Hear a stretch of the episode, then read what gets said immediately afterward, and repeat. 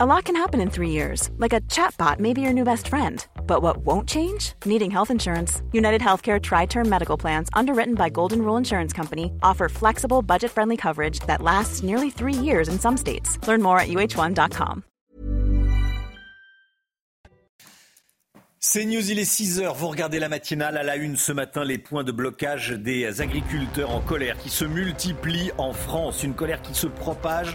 On sera en direct dans un instant avec Jean-Luc Thomas à Castelnaudary, puis avec Augustin Donadieu en direct de Méru dans l'Oise. Nos envoyés spéciaux sont sur le terrain. La FNSEA et les jeunes agriculteurs ont fait des propositions au gouvernement et lui demandent de les prendre en compte en intégralité, les syndicats agricoles qui réclament des aides immédiates. Les députés choisissent ce moment de colère dans le pays pour s'arroger une augmentation de 300 euros par mois sur leurs frais de mandat. Est-ce que c'est très judicieux? La réponse est non, évidemment. Gauthier Lebret avec nous. L'économie avec euh, Lomique Guillot. Est-ce que bien manger ne serait pas devenu un luxe En posant la question, vous avez une idée de la réponse. A tout de suite, Lomique. La colère des agriculteurs se propage partout dans le pays, jusqu'ici épargné. Euh, Paris et plus largement l'Île-de-France pourraient bientôt être touchés. On regarde la carte comme tous les jours. Le sud-ouest est toujours bloqué. A61, A62, A63 paralysé. C'est également le cas de l'A7, autoroute A7 au niveau de Lyon, ou encore de l'A9 dans l'Hérault. D'ici demain, 85 départements devraient être touchés selon la FNSEA. Euh, Chana, on part sur le terrain tout de suite Oui, l'autoroute A61 est donc toujours bloquée entre Narbonne et Toulouse. On rejoint tout de suite notre envoyé spécial sur place, Jean-Luc Thomas, avec Anne Aguerre. Jean-Luc, vous êtes au niveau d'un point de blocage à Castelnaudary. Oui, exactement. Euh, hier, nous étions sur l'autoroute A61. Et là, nous sommes 20 km plus au sud, Castelnaudary, devant une euh, centrale d'achat où les euh, agriculteurs bloquent depuis maintenant mardi. Alors, il faut savoir que cette centrale d'achat permet d'alimenter une quarantaine d'hypermarchés dans le grand sud-ouest.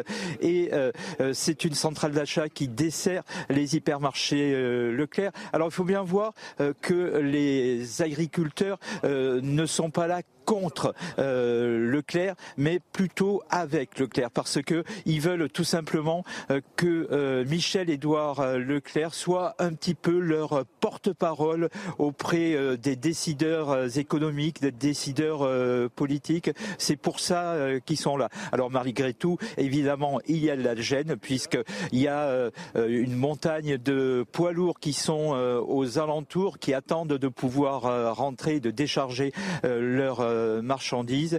Et puis également depuis ce matin, eh bien les 700 salariés de cette centrale d'achat ne viendront pas travailler jusqu'à nouvel ordre. C'est ce qu'a décidé la centrale d'achat.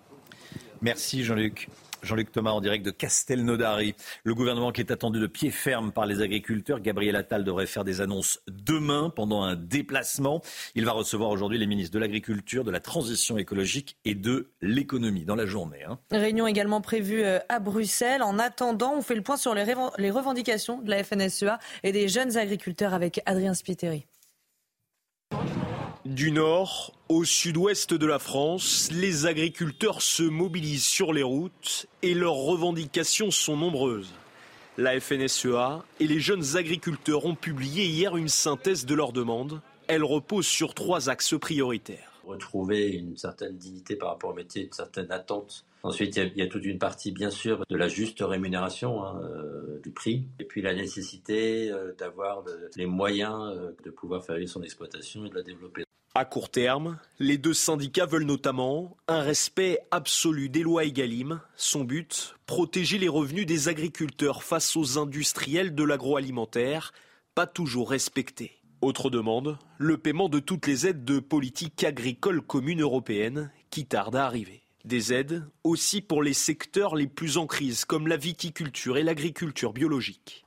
Mais aussi une accélération des projets de stockage de l'eau. Les professionnels du secteur pointent également du doigt le Green Deal ou pacte vert européen, dont l'objectif est de réduire les émissions de gaz à effet de serre. Enfin, ils réclament un choc de simplification. On veut des normes qui soient adaptées au métier de l'agriculteur, à ses contraintes, et pas des normes qui le mettent en difficulté dans son métier. Si ces mesures ne sont pas appliquées, les syndicats assurent que le mouvement de contestation pourrait s'inscrire dans la durée.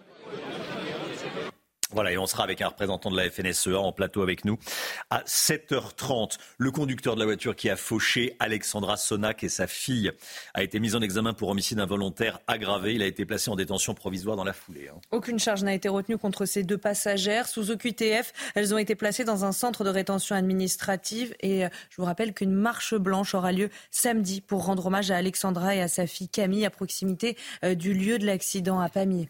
Alors les frais de mandat des députés augmentent de 300 euros par mois, décision prise par le bureau de l'Assemblée nationale pour suivre l'inflation, euh, nous dit-on à l'Assemblée.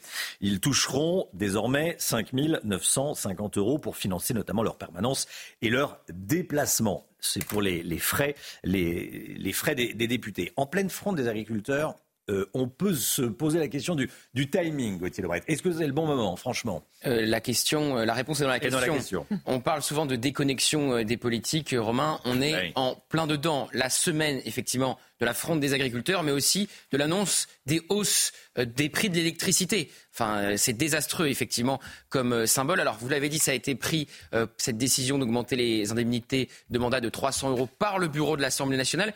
Tous les groupes ont voté pour sauf la France insoumise qui s'est abstenue. Alors après, quand vous parlez individuellement à des députés, évidemment qu'ils se rendent bien compte euh, de ce que ça peut créer euh, comme sentiment, que ça peut choquer évidemment les Français. Et je voulais vous parler d'une autre décision euh, qui peut choquer. Vous savez évidemment que cette semaine, une agricultrice est morte, ainsi que sa petite fille, fauchée par une voiture sur un barrage. Eh bien, le groupe communiste a proposé une minute de silence à l'Assemblée nationale, soutenue par les Républicains. Mais il n'y a pas eu de minute de silence car il n'y a pas eu de consensus. Par exemple, Sylvain Maillard, président des députés Renaissance, s'est opposé à cette minute de silence car le règlement a changé euh, pour les minutes de silence. Je vous rappelle la minute de silence qui avait fait euh, polémique pour euh, Naël, tué par un policier. On a eu aussi une minute de silence pour Thomas à Crépol, qui a été tué à Crépol neuf jours après son meurtre, alors que pour Naël, ça avait été fait tout de suite. Donc voilà pour ces deux décisions qui choquent à l'Assemblée, à la fois le refus de cette minute de silence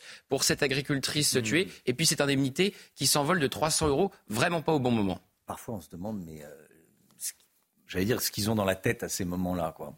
Refuser une minute de silence pour une agricultrice euh, dans la trentaine qui a deux enfants euh, qui, qui meurent dans des conditions abominables, je comprends pas. Je ne vois pas comment on arrive à se dire tiens, la bonne décision, c'est de dire non. Je ne comprends pas le, cheminement.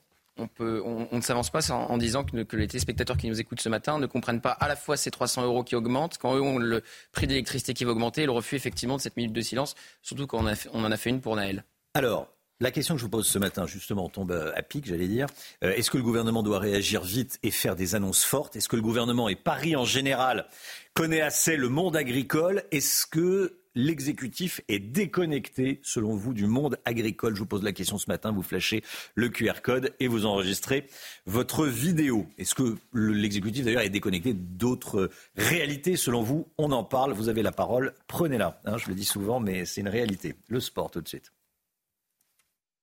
Votre programme avec Magnolia.fr. Changez votre assurance de prêt à tout moment et économisez sur Magnolia.fr, comparateur en assurance de prêt immobilier.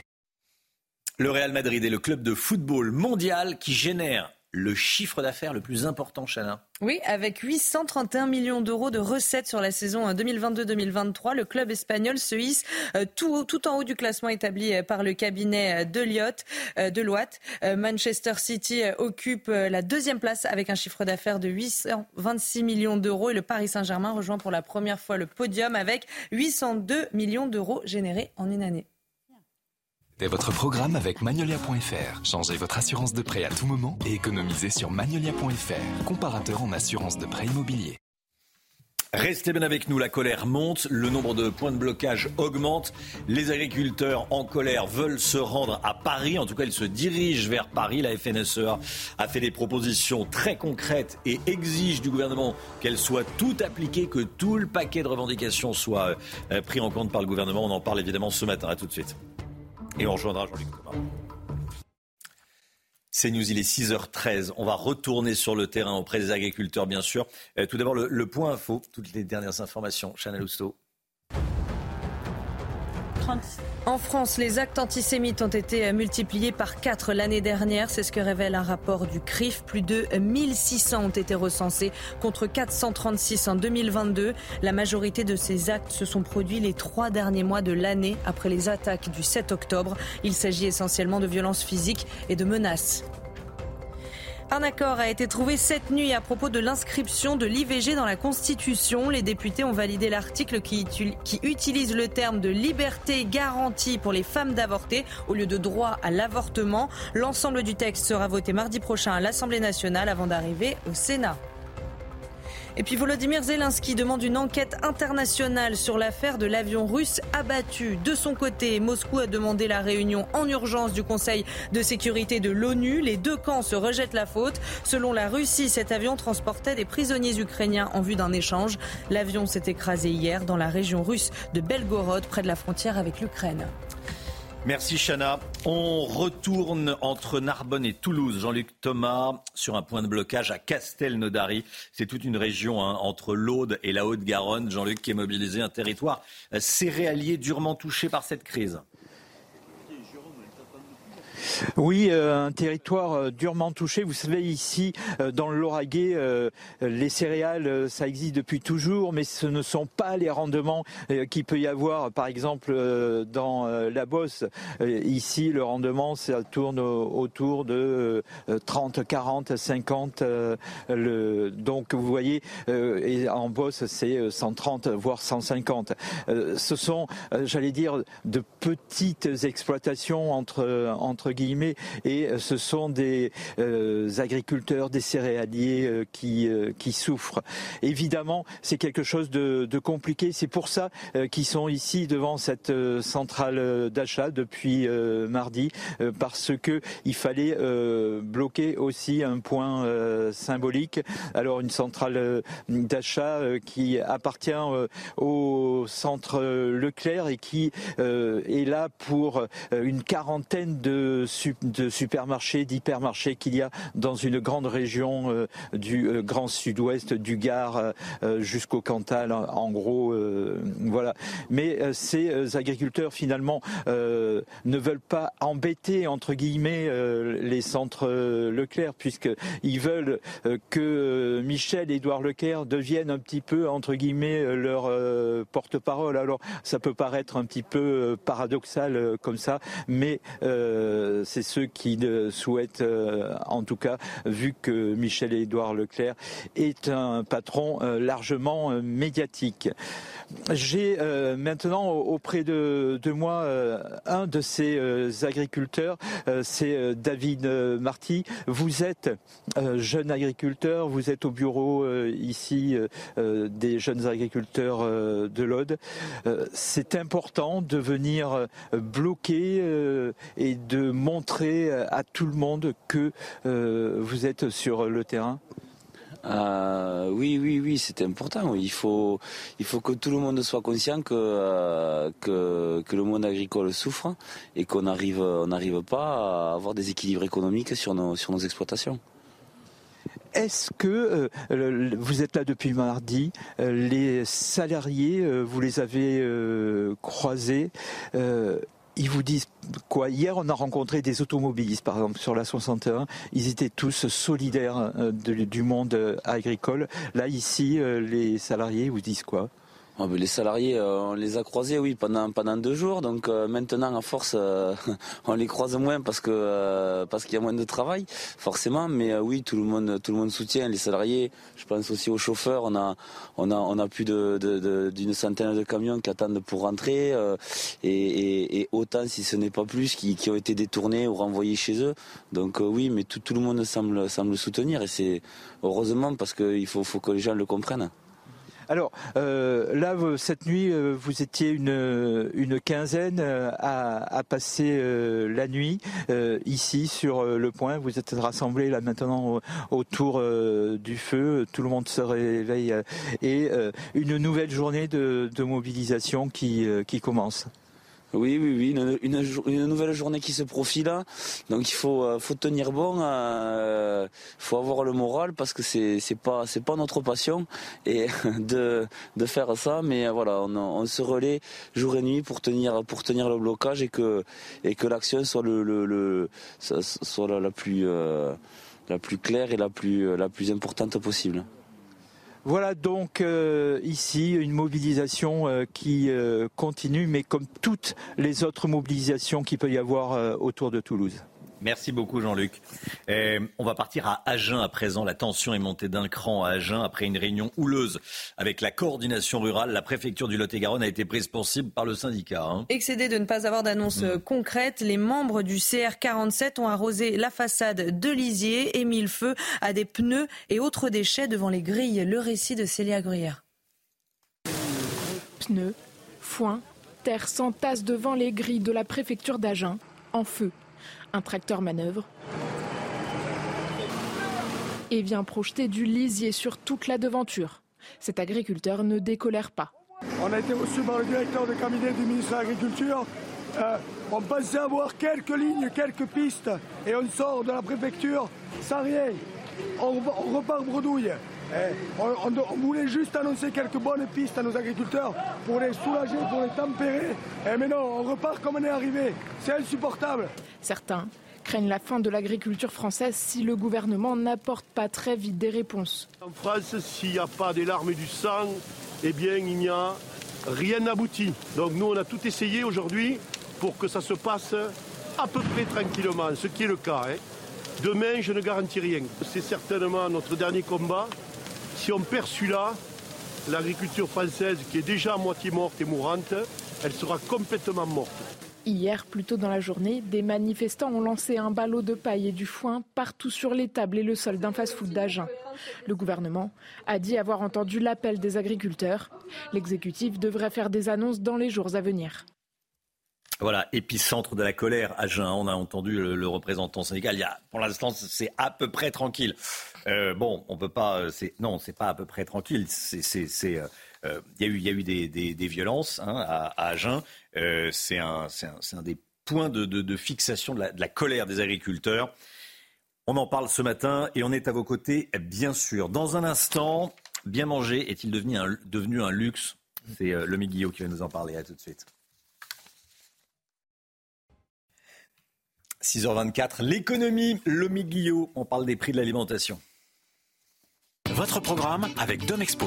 4 villages en Ile-de-France, 50 maisons à visiter pour découvrir la vôtre. Plus d'infos sur domexpo.fr.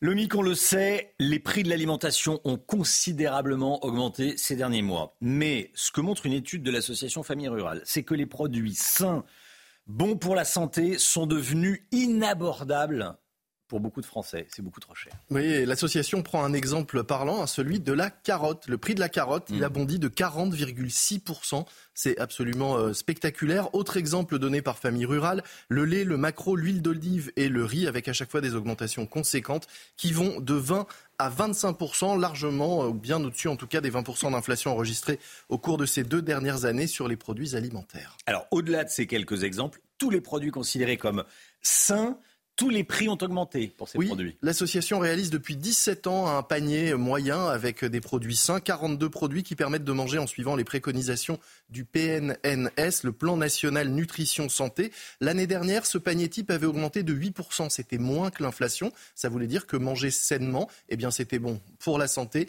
et également pour le porte-monnaie. Mais cette année, la hausse de ce panier est bien plus importante. Elle dépasse les 10%. Pour comprendre, par exemple, on peut prendre l'exemple de la viande. La viande, ça doit être 11% de notre alimentation, mais ça représente aujourd'hui près d'un tiers des dépenses d'un ménage. Un tiers des hmm. dépenses pour 10% de l'alimentation et ça a augmenté de près de 20% ces deux dernières années.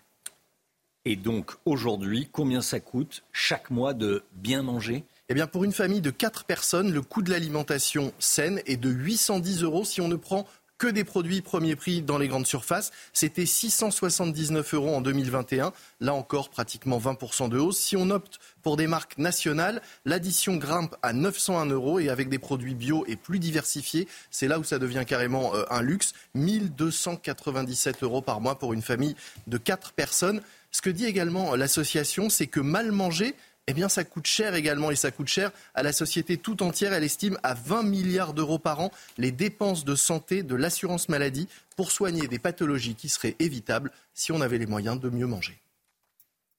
C'était votre programme avec Domexpo. 4 villages en Ile-de-France, 50 maisons à visiter pour découvrir la vôtre. Plus d'infos sur domexpo.fr. Oui, c'est énorme. 500 hein. euros de, différence chaque mois euh, entre le panier euh, premier prix et le panier euh, alimentation saine. Merci beaucoup, Lomic. 6h27, le temps, Alexandra, et on commence avec la météo des neiges. La météo des neiges avec Murprotec, expert en traitement définitif contre l'humidité. Diagnostic gratuit sur murprotec.fr. De la douceur et donc pas de neige prévue sur les massifs ce jeudi. Il est tombé 4 petits centimètres avant le week-end à Champs-Rousse. 39 pistes sur 45 sont ouvertes, mais le risque d'avalanche est élevé hors parcours sécurisé. 10 centimètres de neige en plus tombés lundi à Tignes après les 48 centimètres du week-end. 3 mètres 80 de neige relevée en haut de la station, 1 mètre 30 en bas. Le domaine totalise 75 km de pistes pour le ski alpin. Entre 10 et 20 centimètres de neige supplémentaires tombés au Grand Bornand ces dernières heures par rapport à ce week-end. Les températures étaient positives à 1000 mètres et à 2100 mètres. Une neige humide. L'indice de skiabilité est de 7 sur 10. C'était la météo des neiges avec Murprotec, expert en traitement définitif contre l'humidité. Diagnostic gratuit sur murprotec.fr. La météo, Alexandra Blanc. La météo avec plombier.com, plombier.com. Une fuite d'eau, plombier.com. Plombier.com, une marque de groupe Verlaine. On vient de le voir, Alexandra, il fait beau à la montagne en ce moment. Oui, je sais que vous aimez skier, ma chère Chana. On prend la direction de la Foudalos, située dans les Alpes du Sud, avec ces images tout simplement splendides au programme du beau temps, du soleil. Il faut savoir que la station du Val d'Alos est située à 1800 mètres d'altitude. Il y a 180 km de pistes et actuellement 79 pistes sont ouvertes avec donc des conditions météo plutôt belles et ensoleillées. Attention néanmoins au redoux puisque les températures s'envolent. Les températures s'annoncent printanières en plein mois de janvier à la euh, montagne. Alors au programme aujourd'hui, des conditions météo contrastées, une France coupée en deux sur les régions du Nord. On a une nouvelle perturbation qui ondule avec euh, localement quelques averses entre la Bretagne, le bassin parisien ou encore le nord du pays. On retrouve également une visibilité réduite sur le centre ou encore euh, sur le sud-ouest avec beaucoup de brouillard, beaucoup de brouillard notamment du côté de l'Ariège ou encore en allant vers le massif central. Visibilité donc très réduite ce matin. Beaucoup d'humidité dans les basses couches et toujours du grand beau temps autour du golfe du Lion ou encore au pied des Pyrénées. Dans l'après-midi, même type de configuration, temps variable sur les régions du Nord, toujours des averses, toujours des nuages également. Les brouillards pourraient résister également euh, sur les confins de la Garonne et puis partout ailleurs du grand beau temps avec quelques entrées maritimes entre la Côte d'Azur et la Corse. Côté température, grande douceur. Ce sera d'ailleurs l'une des journées la plus douce des plus douces de la semaine avec 11 degrés ce matin à Rennes ou encore à Paris. Et dans l'après-midi, les températures s'envolent de nouveau. Température digne d'un début euh, de mois d'avril avec localement 22 degrés à Perpignan, 20 degrés à Montpellier et localement 16 degrés le long de la Garonne. Vous aurez 13 degrés à Paris ainsi qu'à Orléans. Hier, on a battu des records de douceur avec plus de 23 degrés dans le Var. On pourrait de nouveau battre des records de douceur aujourd'hui. Et puis le week-end s'annonce beau, calme et plutôt doux. Rejoindre le mouvement de la rénovation énergétique. C'était la météo avec Groupe Verlaine. Pour devenir franchisé dans les énergies renouvelables. Groupe Verlaine. C'est News, il est 6h30. À la une ce matin, les agriculteurs en colère qui se dirigent étape par étape vers la capitale. On est en direct des principaux points de blocage. On va rejoindre dans un instant Augustin Donadieu en direct de l'Oise, à quelques kilomètres de l'île de France. Et puis Jean-Luc Thomas à Castelnaudary. À tout de suite tous les deux. La FNSEA demande des aides immédiates et a fait un paquet de propositions au gouvernement. La question centrale est celle des revenus. En France, les agriculteurs touchent 9 milliards d'euros chaque année de la PAC. Comment est distribuée cette aide? Les réponses de Lomique Guillot. La colère des agriculteurs, c'est la colère de la France qui se lève tôt. C'est la colère de la France qui se lève très tôt. Une France qui travaille et qui n'en tire pas assez de bénéfices. Édito politique à 6h50 avec vous, Étienne Lebret. Après les attaques meurtrières du 7 octobre perpétrées par le Hamas, les actes antisémites ont bondi de 1000% en France. Et dans près de 6 cas sur 10, il s'agit d'atteinte aux personnes. Le détail dans un instant. Je vous le disais dans les titres, la colère des agriculteurs se propage partout dans le pays. Jusqu'ici épargné, Paris et plus largement l'île de France pourraient bientôt être touchés. Sur les routes, on regarde la carte. Le sud-ouest toujours bloqué. Beaucoup de points de blocage dans le sud-ouest. A61, A62, A63, paralysés. C'est également le cas de l'A7 au niveau de, Lyon ou encore de l'A9 dans l'Hérault. D'ici demain, 85 départements devraient être touchés euh, selon la, FNSEA. Paris est un objectif pour certains agriculteurs. Avant d'aller à Castelnaudary, bien sûr, dans le, dans le sud-ouest, on va euh, aller dans l'Oise, Chana, hein, près, de l'île de France. Oui, puisque sur euh, l'A16, les agriculteurs se rapprochent petit à petit de la capitale. On rejoint tout de suite notre envoyé spécial euh, sur place, Augustin Donadieu, avec Pierre-François Altermat. Augustin, hier, les agriculteurs ont parcouru une vingtaine de kilomètres. Est-ce qu'ils vont continuer d'avancer ce matin? Eh bien, sauf si le gouvernement leur fait des propositions, leur apporte des solutions dans la journée. Mais ce qui est prévu aujourd'hui, c'est bel et bien effectivement de se rapprocher de la capitale. Vous l'avez dit hier, nous étions à Beauvais. Ils ont parcouru dans l'après-midi une vingtaine de kilomètres pour se retrouver ici, à une cinquantaine de kilomètres de la capitale. Ils vont donc redémarrer les moteurs de leur tracteur cet après-midi pour continuer étape par étape à joindre Paris. L'objectif, évidemment, accentuer la pression sur le gouvernement qui commence à les prendre au sérieux effectivement, puisqu'une réunion, vous allez en parler, euh, est prévue à 8h30 entre les ministres concernés, des agriculteurs qui ont trouvé leur organisation. Certains, à l'heure à laquelle je vous parle, sont en train de terminer leur nuit, euh, soit dans les tracteurs juste derrière moi, ou encore euh, dans les bétaillères, des bétaillères remplies de paille pour un petit peu plus de confort. Et certains agriculteurs, vous le voyez, ont déjà allumé ici euh, sur cette autoroute A16 eh bien, des feux pour pouvoir se réchauffer, pour euh, pouvoir effectivement faire chauffer euh, du café. ces agriculteurs qui peuvent également compter sur la solidarité de, plusieurs commerçants qui leur apportent des viennoiseries depuis hier, depuis mardi matin, jour de leur première mobilisation. Et à l'heure à laquelle je vous parle, vous voyez des agriculteurs qui sont en train de quitter cette autoroute A16. Pourquoi? Puisqu'il faut aller traire les vaches. Et oui, la réalité de leur métier les rattrape même en plein mouvement de contestation. Il faut traire leurs les vaches euh, deux fois par jour, 7 jours sur 7, 365 jours par an. Merci beaucoup Augustin. Augustin Doniadieu en direct d'un point de blocage. Dans une dizaine de minutes, on retrouvera Jean-Luc Thomas à Castelnaudary. L'autoroute A64 est bloquée depuis une semaine près de Toulouse. Sur place, 200 à 300 agriculteurs sont mobilisés de jour comme de nuit, Chana. Hein. Alors ce matin, on se demande comment est-ce qu'ils font pour s'organiser, pour tenir aussi euh, longtemps. Réponse dans ce reportage de Joanne Demarle, Stéphanie Rouquier et Adrien Spiteri. Un feu de camp, des bottes de foin transformées en table et même un garde-manger improvisé sous ce pont de l'autoroute A64.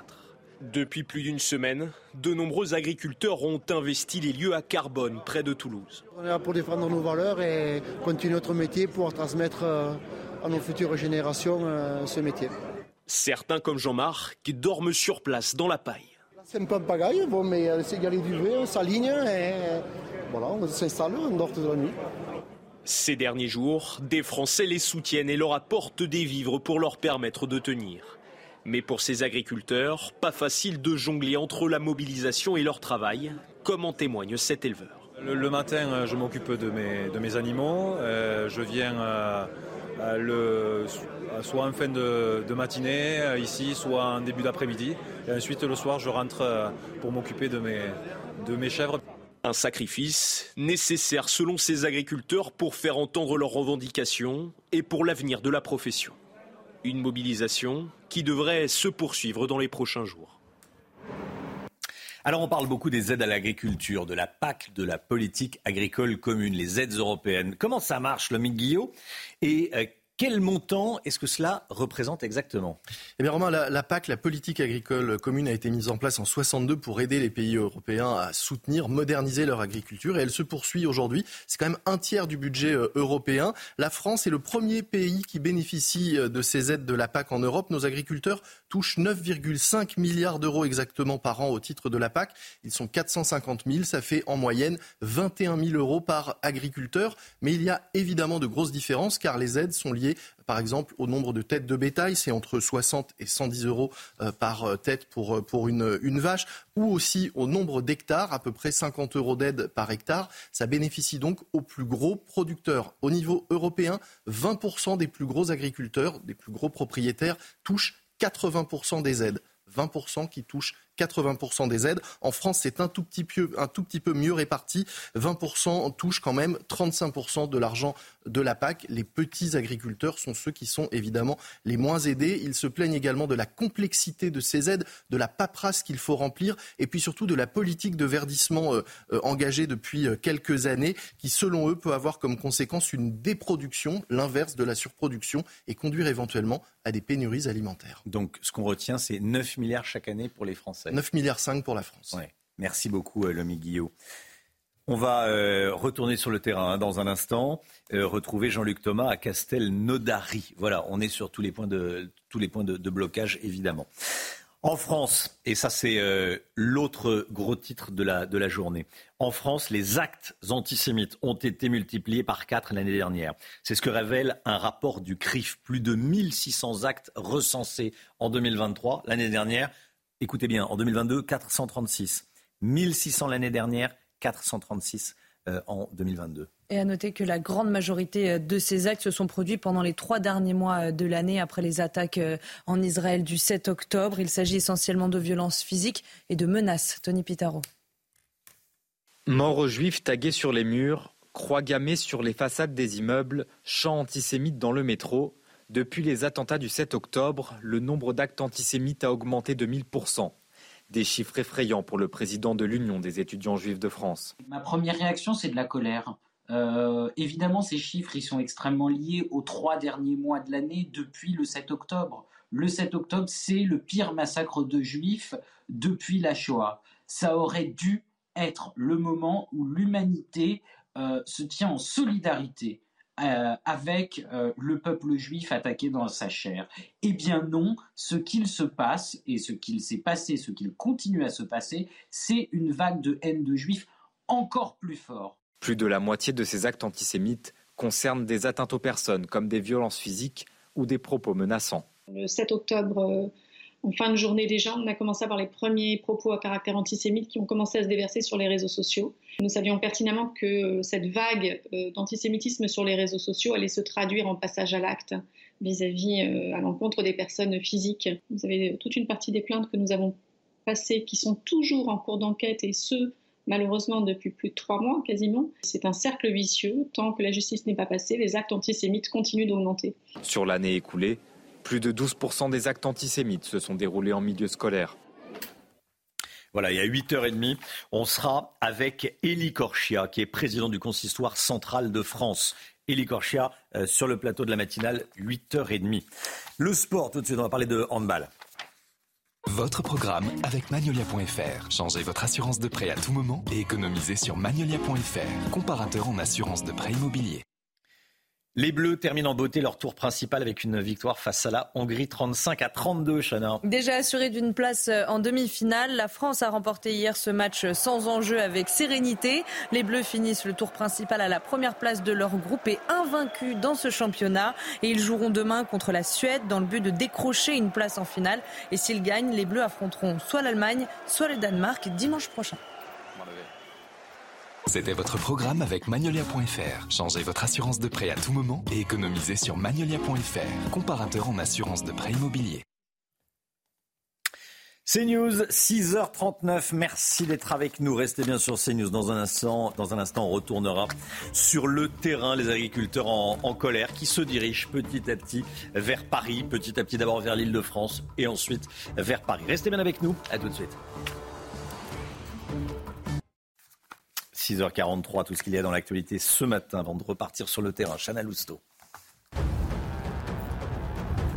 Le verdict du Conseil constitutionnel sur la loi immigration, il tombera cet après-midi aux alentours de 16h30. Après l'adoption du texte le mois dernier, les sages ont été saisis quatre fois, dont une fois par Emmanuel Macron.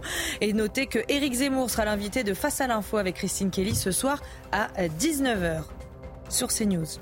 Gabriel Attal devrait faire des annonces demain pendant un déplacement. En attendant, il va euh, recevoir les ministres de l'Agriculture, de la Transition écologique et de l'économie dans la journée. Une réunion est également prévue à Bruxelles.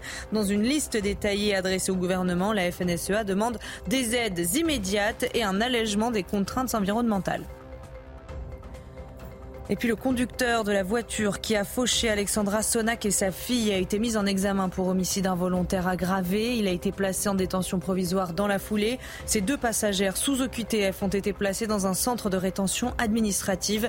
Une marche blanche aura lieu samedi prochain pour rendre hommage aux victimes à proximité du lieu du drame. Les agriculteurs se rapprochent de Paris. Regardez ces images en direct euh, en provenance de la Nationale 12. C'est à l'ouest de la capitale, euh, aux alentours de, Montfort-la-Maurie. Action des agriculteurs. Donc des euh, tracteurs qui roulent sur la Nationale 12. Deux voies. La file de gauche pour les voitures et les camions. La file de droite réservée donc aux, agriculteurs qui ça provoque des, ralentissements. évidemment, direction la capitale. Ça, c'est une image en direct.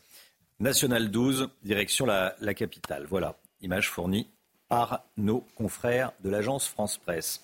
Augustin Donadieu, toujours dans, l'Oise, un peu plus loin, euh, puisque c'est hors, euh, hors l'île de France, l'Oise, hein, mais l'objectif, c'est également euh, de se diriger vers la capitale. Il y a du monde, les agriculteurs attendent d'autres confrères, d'autres collègues? Il l'espère, la stratégie de la FDSEA à l'initiative euh, de cette contestation ici euh, dans l'Oise, eh bien, c'est d'envoyer tous les jours des messages aux élus euh, de leur fédération sur le chemin de la capitale pour pouvoir rameuter effectivement le plus d'agriculteurs possible. Vous l'imaginez, les déplacements sont plus compliqués en tracteur, mais hier ils ont parcouru une vingtaine de kilomètres. Ils étaient sur la 16 au niveau de Beauvais. Aujourd'hui, on a avancé d'une vingtaine de kilomètres en direction de la capitale et des élus d'autres agriculteurs vont les rejoindre dans la journée là aussi pour continuer leur progression euh, vers euh, la capitale. Alors 15, 20, 30 kilomètres, tout cela sera décidé eh bien, en concertation cet après-midi avec tous les agriculteurs une fois que ces derniers seront revenus, puisqu'évidemment ces agriculteurs ont du travail. Certains sont rentrés dans leur ferme, d'autres terminent leur nuit à l'heure à laquelle euh, je vous parle et tout cela va se décanter d'ici quelques, quelques heures maintenant. Alors Augustin, les agriculteurs mobilisés ont leur exploitation à gérer. Comment est-ce qu'ils s'organisent? Eh bien écoutez, on va demander à, Laure Carpentier, je suis avec euh, Laure Carpentier, merci d'être avec nous en direct sur CNews. Vous êtes éleveuse, productrice de lait ici dans l'Oise. Quand vous êtes là, sur, euh, sur la cesse, comment vous faites pour euh, traire vos vaches à distance Le télétravail, c'est pas possible pour vous?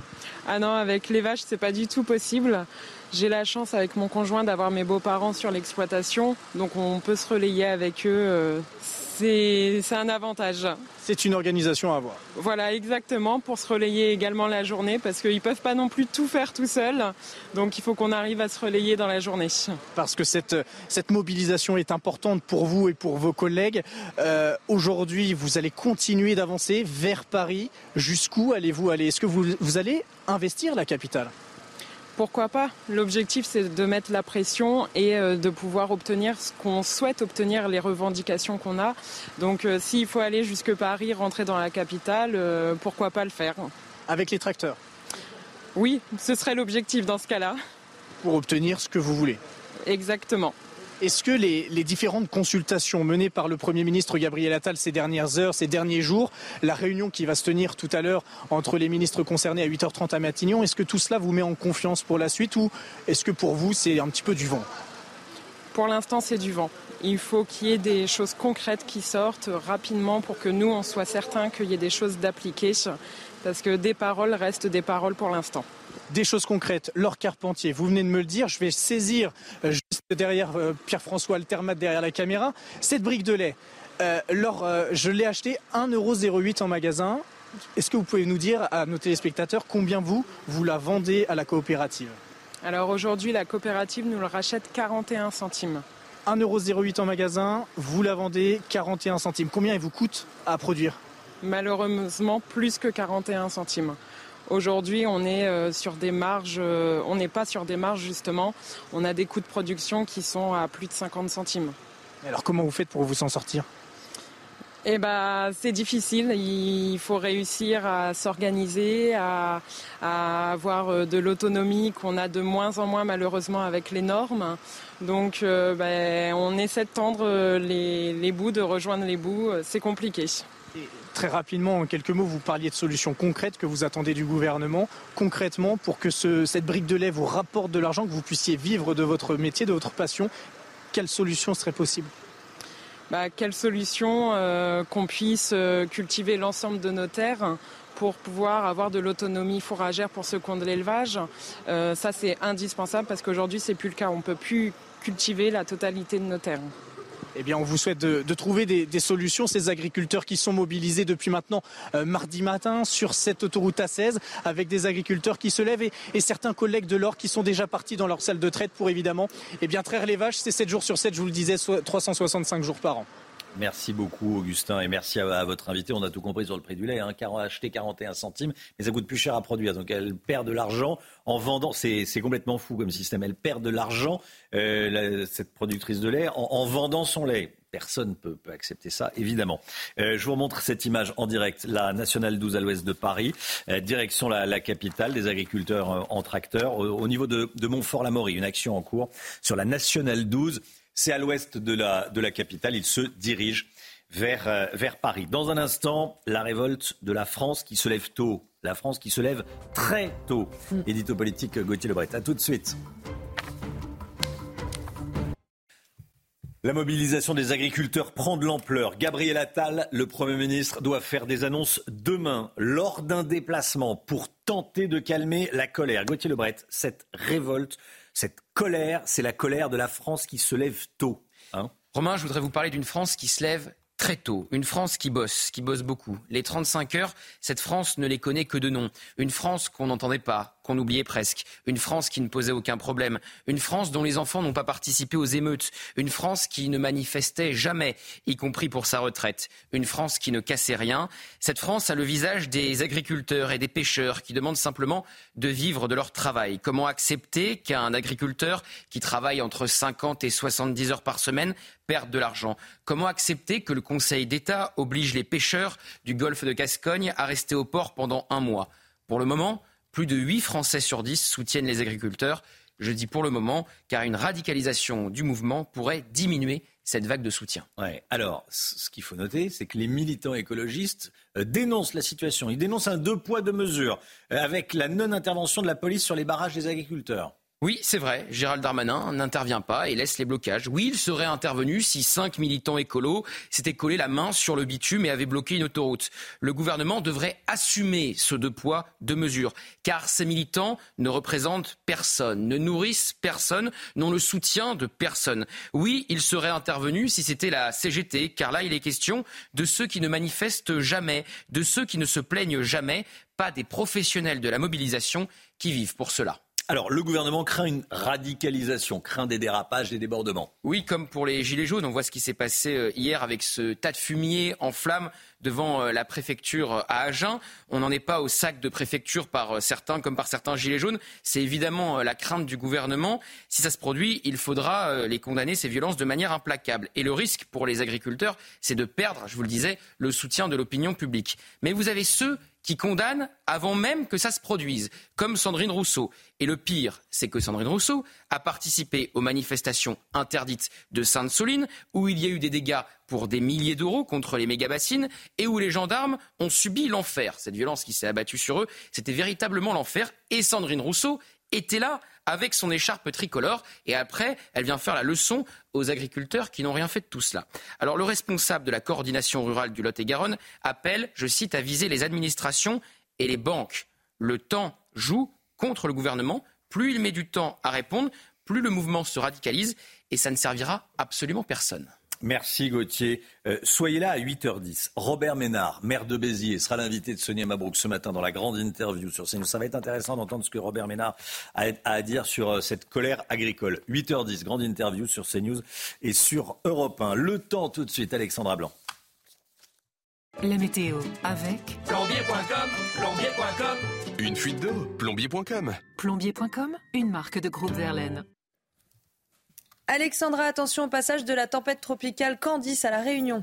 Oui, regardez ces images prises hier soir du côté de Sainte-Clotilde dans le nord de l'île de La Réunion. Cette tempête tropicale qui arrive à peu près dix jours après euh, le cyclone qui avait fait de gros dégâts, notamment à l'île Maurice et sur La Réunion. Et eh bien là, nouvelle tempête tropicale, elle est moins forte. Elle passe actuellement avec des vents qui ont localement dépassé les 90 à 100 km par heure. On a eu également de fortes précipitations, mais c'est surtout le sud de l'île qui a été placé sous surveillance par Météo France, puisque c'est là que l'on attend les vents les plus forts et les plus fortes précipitations, avec donc, vous le voyez, l'île, le sud de l'île et le sud-est de l'île placés sous surveillance.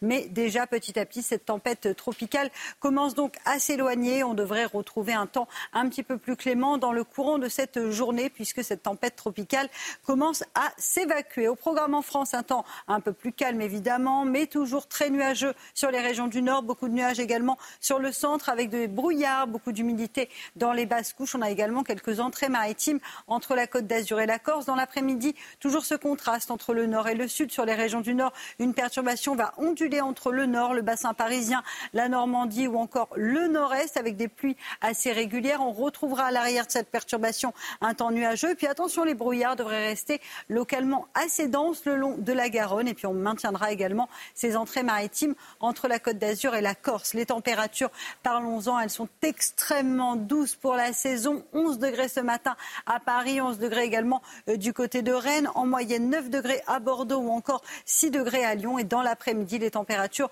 vont de nouveau s'envoler. Ce sont des températures printanières dignes d'un début de mois d'avril. Hier, on a battu des records de douceur pour un mois de janvier, notamment à Collioure ou encore à Montpellier. On va avoir de nouveau des températures très douces cet après-midi avec 22 degrés à Perpignan ou encore 20 degrés à Montpellier. La suite du programme, la douceur va se maintenir, même si on va retrouver quelques gelées matinales entre samedi et dimanche. Ce sera d'ailleurs de belles journées. Le week-end s'annonce plutôt beau, frais le matin et la douceur devrait revenir dans l'après-midi avec une moyenne de 8 à 11 degrés sur le nord entre samedi et dimanche.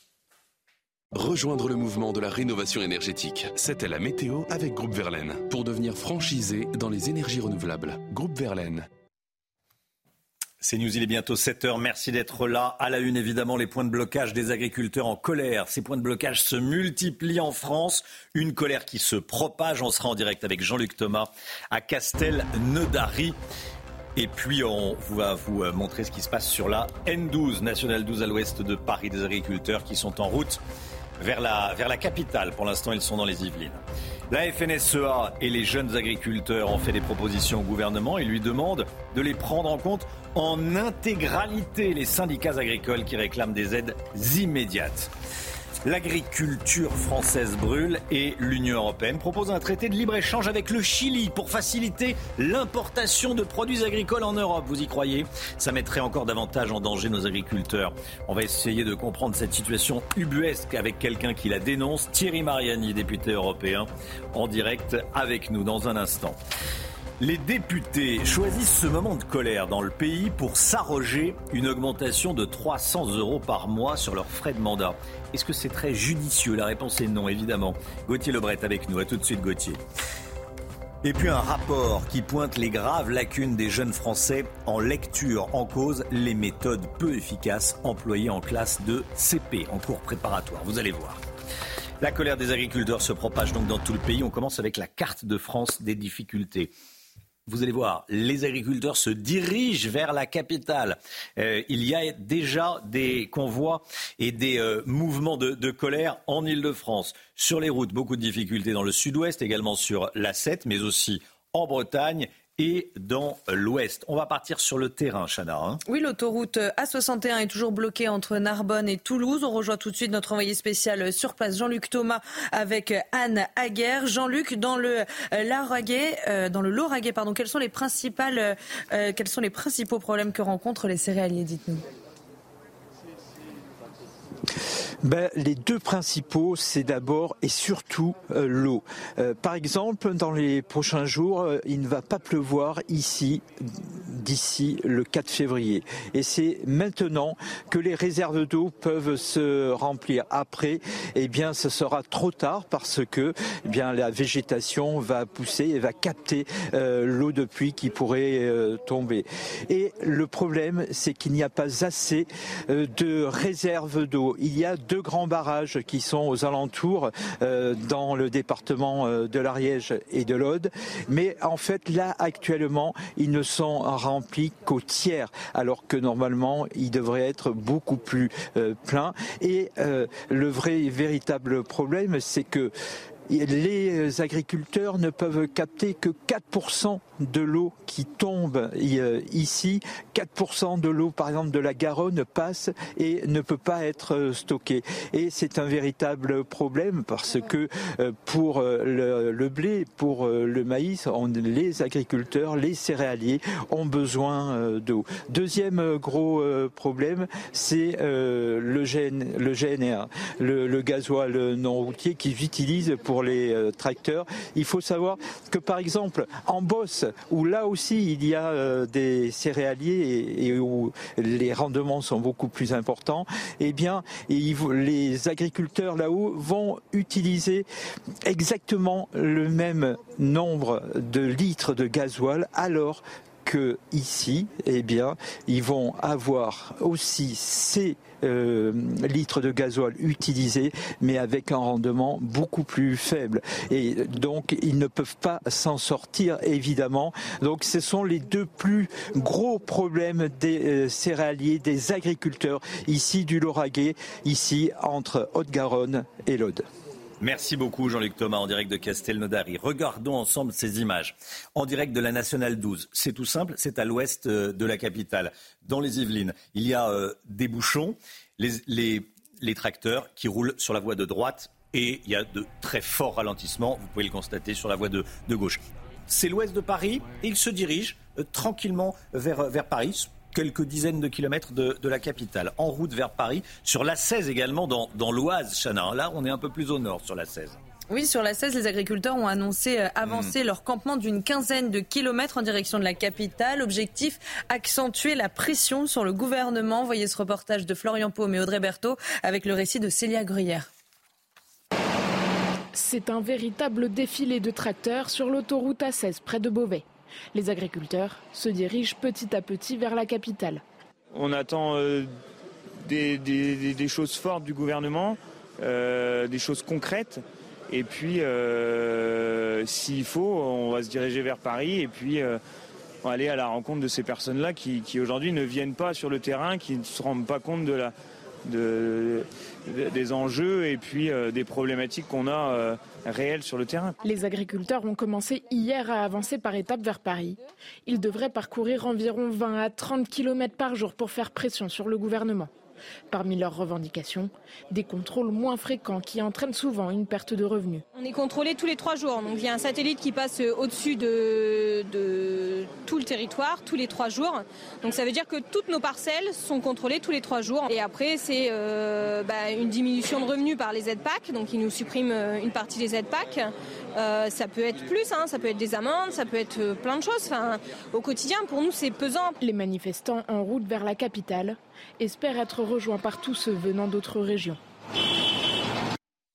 Et dans ce contexte, écoutez bien, les frais de mandat des députés augmentent de 300 euros par mois. Décision prise par le bureau de l'Assemblée nationale pour suivre L'inflation, nous dit-on, c'est les frais de mandat hein, pour financer les permanences, les, déplacements.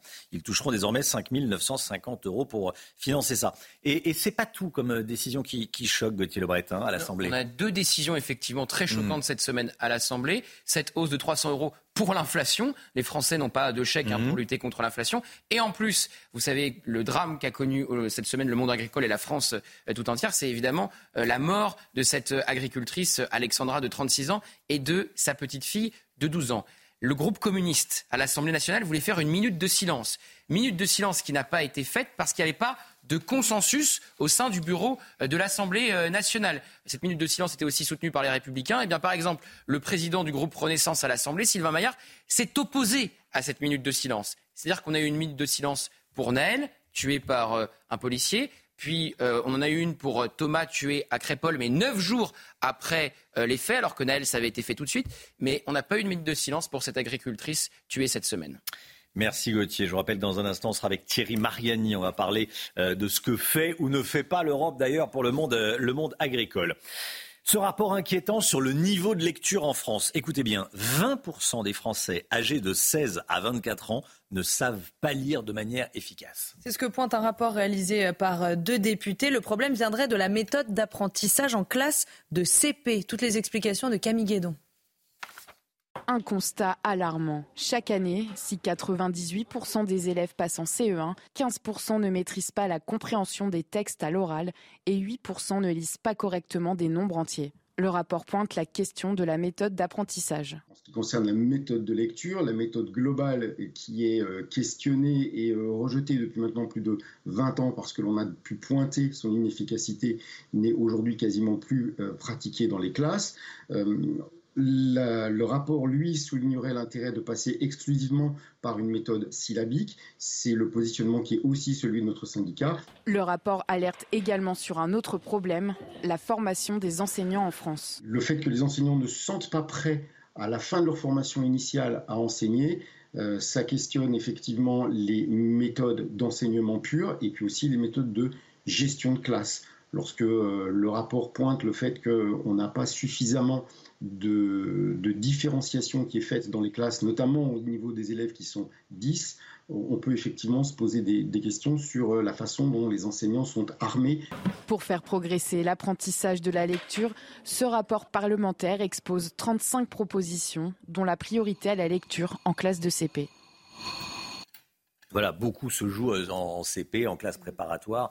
Et c'est quand même dramatique de voir qu'un jeune sur cinq ne sait pas lire de manière efficace. Vu ce que coûte l'éducation nationale, il faut, sortir de ça. Il faut revoir la méthode. La méthode n'est pas bonne. La méthode globale, c'est une catastrophe. Il faut revoir cette, euh, cette méthode. Bon, allez, on change de sujet. Le sport avec Chana. Votre programme avec Magnolia.fr. Changez votre assurance de prêt à tout moment et économisez sur Magnolia.fr, comparateur en assurance de prêt immobilier. Le Real Madrid, Chana, est le club de foot au monde qui génère le plus de chiffres d'affaires. Oui, avec 831 euh, millions d'euros de recettes sur la saison 2022-2023, le club espagnol se hisse en tout en haut du classement établi euh, par le cabinet euh, Deloitte. Manchester City occupe la deuxième place et pour la première fois, le Paris Saint-Germain rejoint le podium avec 802 millions d'euros.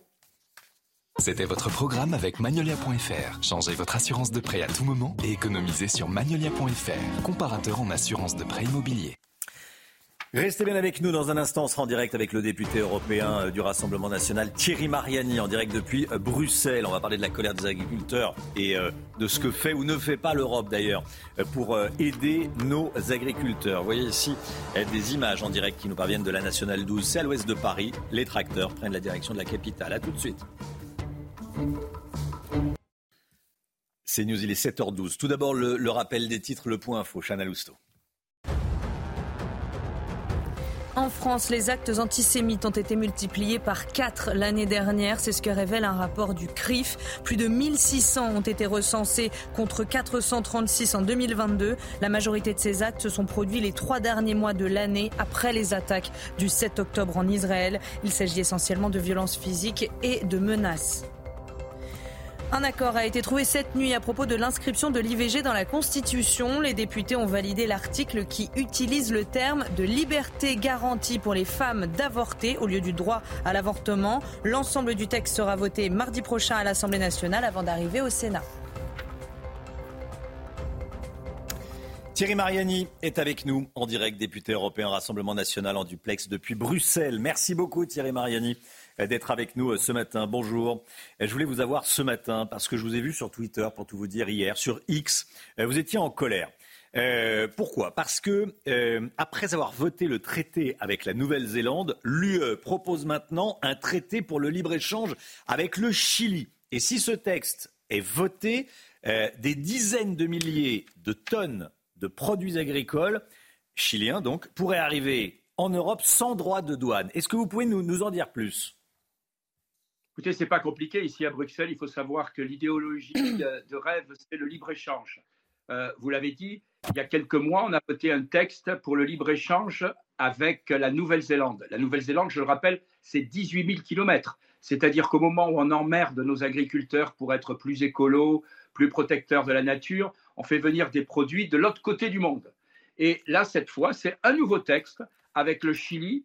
Alors, qui, euh, là aussi, touche en grande partie les productions agricoles. Je ne vais pas vous énumérer, mais j'en cite deux ou trois. 18 000 tonnes de plus pour la viande de volaille, 9 000 pour la viande porcine, euh, 4 000 tonnes pour la viande d'ovine, etc.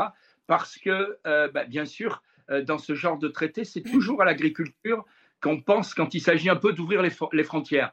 Et, et, et c'est pas fini. Parce que si en France, il y a une émotion, je vous invite à regarder le compte Twitter des commissaires européens. Hier, l'un des commissaires disait on espère aboutir les négociations avant la fin du mandat, c'est-à-dire en clair avant juin, avec, accrochez-vous, l'Inde, l'Indonésie, la Thaïlande et le Mercosur, c'est-à-dire le reste de l'Amérique latine. Donc on a une Union européenne qui est complètement déconnectée de la réalité, qui euh, passe son temps à faire euh, des accords avec le monde entier en oubliant que la première chose, c'est d'assurer un peu la protection de nos agriculteurs. Alors, je précise que vous avez voté contre le texte. Absolument, et je précise une fois de plus, je vais le faire si vous me le permettez, que euh, certains tiennent un discours à Bruxelles et un discours à, à, Paris. Je dis par exemple à M. Attal, est-ce que vous trouvez normal que les trois députés Renaissance qui étaient de, dans la commission aient voté en faveur de cet accord? Hmm. La, question est, la question est posée. Euh, Thierry Mariani, on peut se dire qu'inversement, ça ouvre des possibilités d'exportation aux agriculteurs européens ou pas? C'est-à-dire que euh, ce qui arrive au Chili, ça peut également partir dans le, enfin, du Chili, pardon, en Europe, ça peut également partir dans l'autre sens d'Europe vers le Chili. Alors, j'ai regardé effectivement pour le Chili depuis. Euh, en pour prendre cet exemple, hein, mais il y en a d'autres. Mais un bon exemple parce que vous avez raison. Il ne faut pas, il faut pas être caricatural. Oui. Euh, pour le Chili, franchement, cet accord n'est pas favorable à nos agriculteurs. Qu'est-ce qu'on vend au Chili? On vend surtout euh, des avions et euh, des voitures. Et très souvent dans ces accords, vous savez, on s'aperçoit que l'industrie allemande est la grande gagnante. Mais pour le Chili, soyons honnêtes, c'est un accord à 100 millions près. Je vais vous dire les chiffres exacts.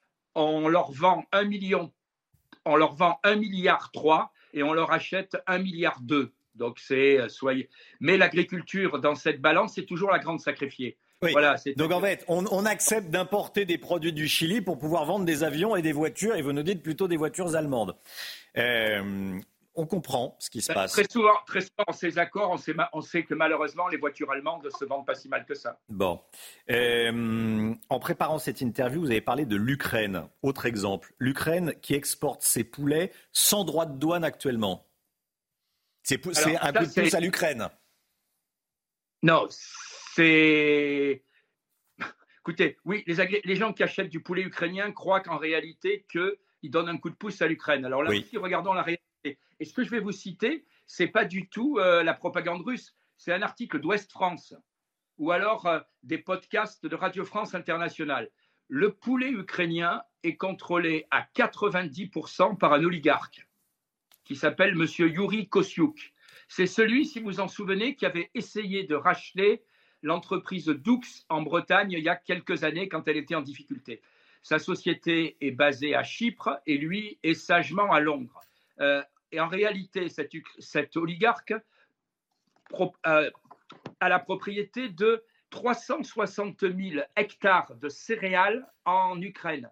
Ça vous dit rien, 360 000 hectares, à moi non plus. Alors j'ai regardé, c'est exactement la superficie du Vaucluse, qui est mon département. Mmh. Voilà. C'est-à-dire que là aussi, en réalité, on s'aperçoit qu'on n'aide pas les agriculteurs ukrainiens, on aide quelques oligarques et on aide des fonds qui sont, je vais vous dire où se trouvent par hasard ces fonds, aux États-Unis, en Angleterre, euh, au Luxembourg, qui ont acheté des centaines de milliers d'hectares en Ukraine, parce que l'Ukraine, on l'oublie, c'est un État plus grand que la France, c'est un État qui a à peu près une fois et demie le, les surfaces agricoles françaises. Donc attention, quand on parle de l'entrée de l'Ukraine dans l'Union européenne, ce qui serait qui est très lointaine, ne faisons pas de catastrophisme, mais il faut savoir que notre agriculture sera là aussi la première à être ciblée. Pourquoi?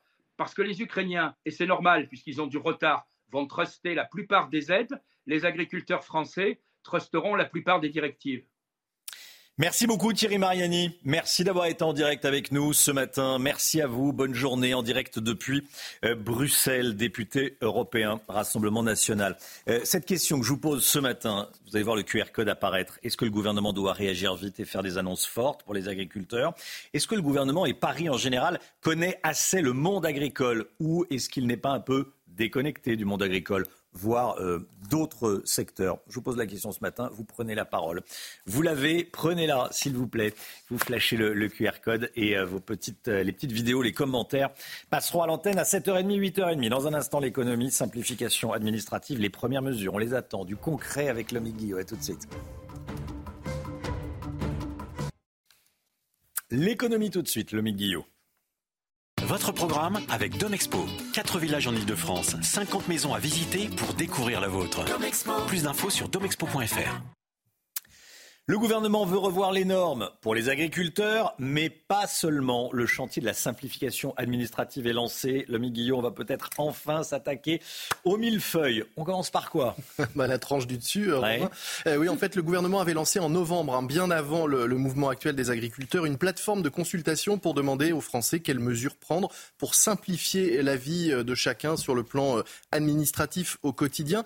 Il y a du boulot. Hein. Un, un juriste s'était amusé à calculer il y a quelques semaines que si on empilait tous les codes qui existent en France, eh bien, on obtiendrait une pile de 2,48 mètres de hauteur, rien que pour les, codes. Mmh. Alors, cette plateforme, 30 000 personnes ont répondu et les premiers retours ont été analysés et présentés hier par Bruno Le Maire. Premier euh, constat, première demande, les Français sont fatigués par leurs relations avec les administrations et ceux qu'ils soient euh, simples salariés, retraités, chefs d'entreprise ou travailleurs indépendants. Raison de cette fatigue administrative, eh bien, tout simplement le fait de devoir sans arrêt se justifier d'avoir approuvé sa bonne foi dès qu'on a affaire à l'administration. Les usagers, particuliers comme professionnels, voudraient donc qu'on instaure une sorte de règle de droit à la bonne foi, que les administrations partent du principe que les usagers sont honnêtes et sincères, quitte à vérifier leurs informations et leurs demandes, mais plutôt après. Alors ça, c'est pas la porte ouverte à la fraude ah, C'est vrai que c'est le risque. Hein. Alors malgré tout, toutefois, ce, principe de confiance avait été adopté pendant le Covid, notamment avec la mise en place du chômage partiel,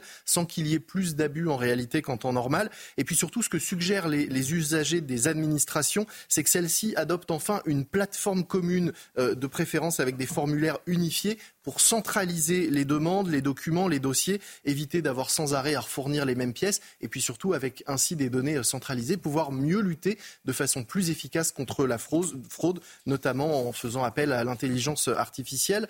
Autre exemple, autre demande, les bulletins de salaire. Plus personne n'y comprend rien. C'est d'une complexité euh, sans nom. Il y a trop de lignes. Les chefs d'entreprise, ça leur coûte de l'argent de les éditer. Les salariés, ça ne leur apporte pas grand-chose. Une idée toute simple, eh bien, ce serait de les simplifier considérablement et de n'éditer qu'une seule fois par an un bulletin complet avec toutes les données qu'on pourrait consulter. Il y a un chiffre qu'on comprend bien, par contre, c'est celui En, bas, tout en bas à droite, ça, ça on comprend. Le reste, plus difficilement. Ces suggestions, elles ont des chances d'aboutir ou pas? Oui, parce qu'à Bercy, on a calculé que la simplification administrative pouvait faire faire des économies. Selon un rapport sénatorial, la complexité aujourd'hui de nos administrations coûte 3% du PIB par an, c'est plus de 70 milliards d'euros. Euh, de son côté, la fondation IFRAP a estimé qu'entre 75 et 87 milliards d'euros, euh, eh c'était le coût de la paperasse pour les entreprises, de 12 à 25 pour l'État, un coût qu'on pourrait, dit l'IFRAP, facilement réduire de 25%. Alors le gouvernement cherche en ce moment 12 milliards euh, d'économies à faire. C'est une piste intéressante, d'autant que certaines mesures ne coûtent rien. C'est aussi un signal à envoyer à ceux nombreux qui n'en peuvent plus des normes, des formalités et des lourdeurs administratives. C'était votre programme avec Domexpo. 4 villages en Ile-de-France, 50 maisons à visiter pour découvrir la vôtre. Plus d'infos sur domexpo.fr le temps et on commence avec la météo des neiges. La météo des neiges avec Murprotec, expert en traitement définitif contre l'humidité. Diagnostic gratuit sur murprotec.fr. De la douceur et donc pas de neige prévue sur les massifs ce jeudi. Il est tombé 4 petits centimètres avant le week-end à Champs-Rousse. 39 pistes sur 45 sont ouvertes, mais le risque d'avalanche est élevé hors parcours sécurisé. 10 cm de neige en plus tombé lundi à Tignes après les 48 cm du week-end. 3 mètres 80 de neige relevée en haut de la station, 1 mètre 30 en bas. Le domaine totalise 75 km de pistes pour le ski alpin. Entre 10 et 20 cm de neige supplémentaire tombée au Grand Bornand ces dernières heures par rapport à ce week-end. Les températures étaient positives à 1000 mètres et à 2100 mètres. Une neige humide. L'indice de skiabilité est de 7 sur 10. C'était la météo des neiges avec Murprotec, expert en traitement définitif contre l'humidité. Diagnostic gratuit sur murprotec.fr. Le temps, Alexandra Blanc. La météo avec plombier.com, plombier.com. Une fuite d'eau, plombier.com. Plombier.com, une marque de groupe Verlaine. Alexandra, un pic de douceur est attendu aujourd'hui. Oui, un peu à l'image d'hier, ma chère Chana, avec des conditions météo presque printanières par endroit. Hier, d'ailleurs, on a battu des records de douceur avec localement plus de 23 degrés 3 à Colobrières dans le Var, 22 degrés à Montpellier ou encore près de 22 degrés à Aubagne dans les Bouches-du-Rhône. Température exceptionnellement douce pour la saison. On n'avait jamais eu autant de douceur au mois de janvier dans ces villes-là. Plus de 30 records battus hier et on devrait conserver cette douceur avec des températures température digne d'un mois d'avril, température donc qui reste particulièrement douce pour la saison. La semaine dernière, on avait très froid, et bien là, on est en t-shirt dans le Var ou encore dans l'Hérault. Alors au programme aujourd'hui, une France coupée en deux sur les régions du Nord, nouvelles perturbations qui ondulent, qui donnent actuellement des averses entre la Bretagne, le bassin parisien, le Nord ou encore le Nord-Est. On retrouve également des brouillards localement assez nombreux le long de la Garonne ou encore sur le Massif central avec beaucoup d'humidité dans les basses couches et un temps très lumineux au pied des Pyrénées ou encore sur le le Languedoc-Roussillon. Dans l'après-midi, très peu d'évolution. Cette même perturbation va progresser en direction des régions de l'Est. Donc à l'arrière, on devrait peut-être retrouver quelques éclaircies entre la Bretagne et la pointe du Cotentin. Et les brouillards resteront également nombreux le long de la Garonne avec toujours un temps nuageux en allant vers le Pays Basque. Plein soleil dans le sud. Quelques entrées maritimes sont néanmoins attendues, notamment entre la Côte d'Azur et la Corse. Les températures, elles s'envolent ce matin. 11 degrés à Paris, 11 degrés à Rennes ou encore près de 10 degrés euh, du côté d'Orléans ou encore de Tours. Et dans l'après-midi, les températures seront printanières, je vous le disais, dignes d'un début avril avec des températures 10 à 12 degrés au-dessus des normales de saison. Vous aurez 22 degrés à Perpignan, 20 degrés en moyenne à Montpellier, 18 degrés à Marseille. Et cette douceur qui se maintient également au nord avec en moyenne entre 12 et 13 degrés. Le week-end s'annonce plutôt calme et plutôt beau au nord comme au sud. Rejoindre le mouvement de la rénovation énergétique. C'était la météo avec Groupe Verlaine pour devenir franchisé dans les énergies renouvelables. Groupe Verlaine. C'est News, il est 7h30, vous regardez la matinale à la une ce matin, les agriculteurs en colère qui se dirigent étape par étape vers la capitale. On est en direct des principaux points de blocage. On va rejoindre dans un instant Augustin Donadieu dans l'Oise, au nord-ouest de l'île de France. A tout de suite Augustin. 89% des Français soutiennent le mouvement des agriculteurs. C'est ce que révèle un sondage Odoxa euh, pour le Figaro ce matin. Quels sont euh, exactement les objectifs de ce mouvement? La FNSEA a fait des propositions très concrètes. On est avec Johan Barbe, porte-parole de la FNSEA. Vous êtes également producteur de lait dans les Vosges. Merci d'être là et à tout de suite. Après les attaques meurtrières du 7 octobre perpétrées par le Hamas, les actes antisémites ont bondi de 1000% en France. 1000% à partir du 7 octobre. Dans près de 6 cas sur 10, les agressions antisémites concernent des atteintes aux personnes. Le détail à suivre. La colère des agriculteurs, elle se propage partout dans le pays. On va regarder tout d'abord la carte. On commence avec la carte des blocages. Jusqu'ici épargné, Paris et plus largement l'île de France pourraient bientôt être touchés. Euh, action actuellement sur la Nationale 12, à l'ouest de la capitale. La 7, évidemment, beaucoup de points de blocage. Le sud-ouest, évidemment. Euh, l'ouest, Bayonne, Sainte, la Bretagne, avec Brest et Rennes également. On va aller dans, l'Oise, Chana. Hein. oui, sur l'A16, où les agriculteurs se rapprochent petit à petit euh, de la capitale. On rejoint tout de suite notre envoyé spécial euh, sur place, Augustin Donadieu, avec euh, Pierre-François Altermat. Augustin, hier, les agriculteurs ont parcouru une vingtaine de kilomètres. Est-ce qu'ils vont continuer d'avancer vers Paris aujourd'hui? Eh bien, ce qu'ils nous disent, c'est qu'ils arrêteront d'avancer vers Paris si le gouvernement leur fait des annonces et leur trouve des solutions concrètes à leurs problématiques. Vous l'avez dit hier, ils étaient au niveau de Beauvais, à une vingtaine de kilomètres d'ici. Ils ont parcouru dans l'après-midi 20 euh, kilomètres environ. On est ici toujours dans l'Oise, cette fois-ci à une cinquantaine de kilomètres de la capitale. Et ils nous disent, ils sont déterminés si le gouvernement ne leur apporte pas de réponse concrète. Ils investiront la capitale, ils encercleront euh, Paris. nous étions tout à l'heure en direct sur euh, CNews avec une agricultrice qui nous disait qu'effectivement, les réunion euh, à répétition entre le Premier ministre et les syndicats, la réunion prévue ce matin entre Gabriel Attal et les ministres concernés, eh bien, la laissait euh, dubitative. Ils attendent des réponses concrètes, notamment euh, pour dire stop à, à ces incohérences et à ces prix trop bas. Cette productrice de lait nous disait que, par exemple, cette brique de lait de 1 litre lui coûtait à fabriquer, à produire 50 centimes environ. Or, elle le vend elle vend ce litre de lait 41 centimes à sa coopérative. Et petit détail euh, qui n'en est pas un, nous, euh, clients consommateurs, cette brique de lait a coûté dans le rayon du supermarché 1,08€. Ces agriculteurs ne s'en sortent plus, ils sont déterminés à aller jusqu'au bout. D'autres agriculteurs devraient les rejoindre ici euh, sur la 16 et durant l'après-midi, ils démarreront les tracteurs en direction de la capitale. Augustin Donadieu, merci beaucoup euh, Augustin. Le prix du lait, on va en parler avec vous dans un instant. Johan Barbe, hein. vous êtes vous-même producteur de lait et je le répète, euh, porte-parole de la, de la FNSEA.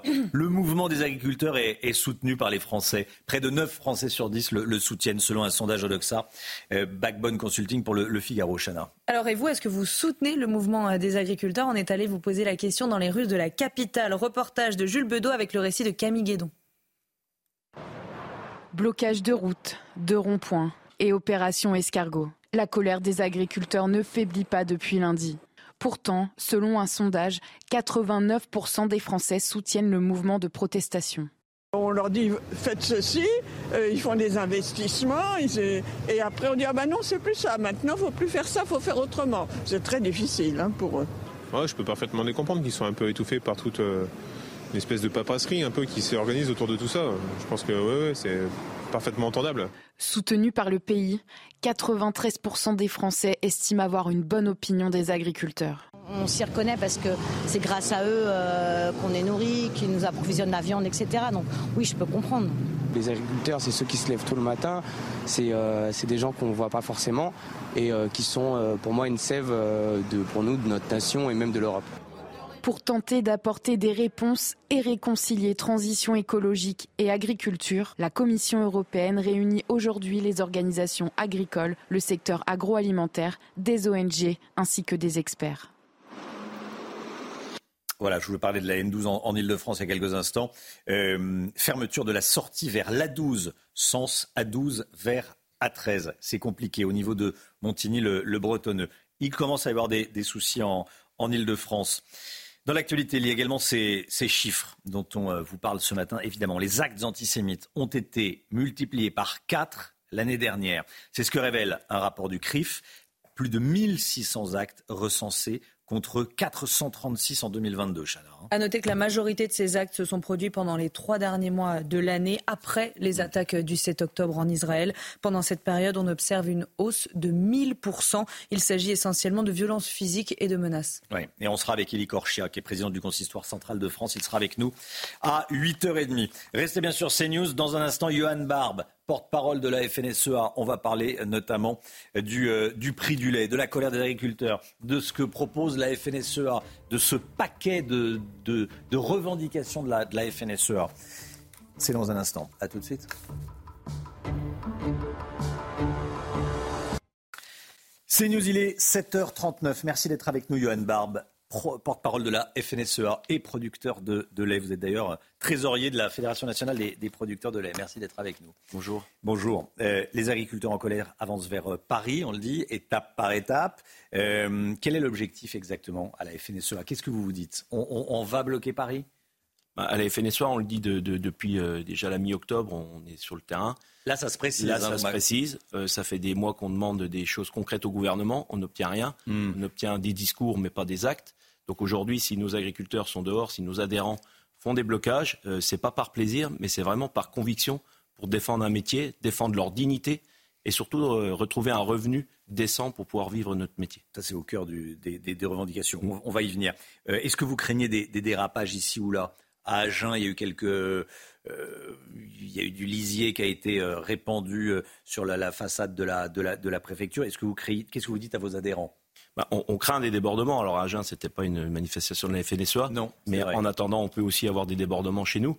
Euh, on les craint. On demande à nos responsables euh, justement de canaliser les choses, de les faire dans la dignité, dans la propreté et surtout dans le respect des biens et des mmh. personnes. Donc là-dessus, on est intransigeant et on veut que ça fonctionne. Et d'ailleurs, c'est ce qui fait aussi euh, la qualité de notre mouvement, la reprise que nous avons et le soutien de la population française. Ça doit se faire par le respect des personnes. Voilà. Mais il y a une colère, mais les gars sur le terrain sont euh, en colère et c'est ça qu'il faut canaliser. Et on le canalise et on calme la colère en mettant quelque chose sur la table. Euh, vous exigez des aides immédiates sur le revenu des agriculteurs. On parle de quelles aides très concrètement? Comment, comment, le gouvernement peut euh, améliorer le revenu des agriculteurs? Bah, déjà, il peut déjà aussi débloquer déjà toutes les aides PAC qui sont encore pas versées.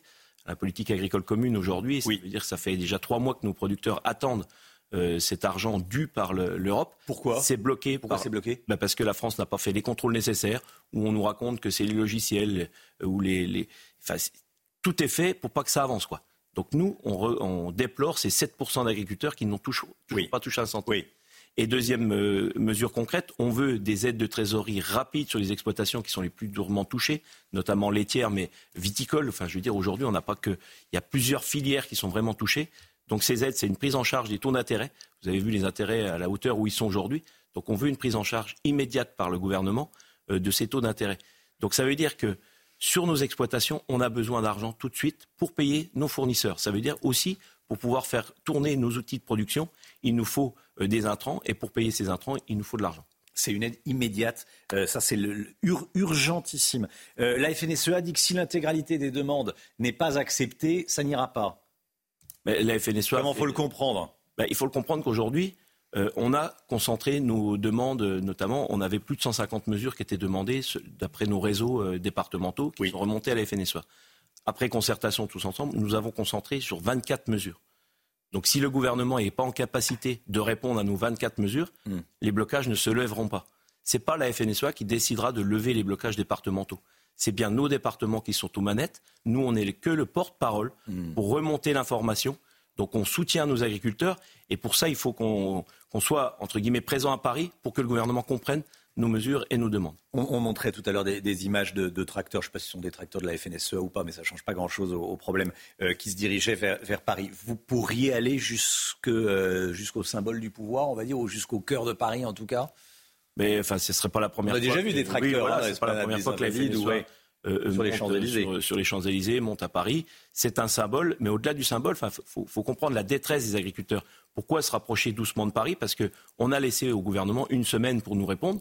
Aujourd'hui, on attend des vraies réponses. S'il n'y a pas de réponse aujourd'hui ou demain euh, de la part du Premier ministre, forcément, euh, le week-end va être très tendu et les actions vont s'amplifier la semaine prochaine pour avancer euh, vers Paris. ce matin, je pose la question aux téléspectateurs de CNews. Je demande si, selon eux, est-ce que le gouvernement doit faire des annonces fortes Est-ce que le gouvernement comprend le monde agricole ou est-il un peu déconnecté? On dit ça souvent de, Paris et, et, du gouvernement. Je voudrais qu'on écoute les réponses. Restez bien sûr avec nous. Déconnectés? Non, ils ne sont pas déconnectés. S'ils étaient, on dirait déconnectés s'il y avait à un moment donné eu une connexion. Ils ne l'ont jamais été, ces technocrates. Il faut que la France retrouve sa souveraineté euh, au niveau de l'agriculture. Euh, les, agriculteurs sont énormément étouffés par des, par des textes technocratiques. Et donc, du coup, il faut absolument que la France redevienne euh, la France, c'est-à-dire qu'il faut que les Français consomment français pour euh, absolument aider nos agriculteurs. La priorité d'abord à l'agriculture française et à la nourriture française. Messieurs les députés et gouvernement, mais bien sûr que vous êtes complètement déconnectés, vous êtes à côté de la plaque. On n'en peut plus, mais euh, vous n'avez pas idée, mais ça fait des années que vous êtes au courant de tout ça et vous laissez tomber, vous fermez les yeux. Vous n'avez pas idée de ce qui va se passer en France. Stoppez vos conneries, arrêtez essayez de regarder un petit peu, voir un petit peu où est-ce qu'on en est. On n'en peut plus.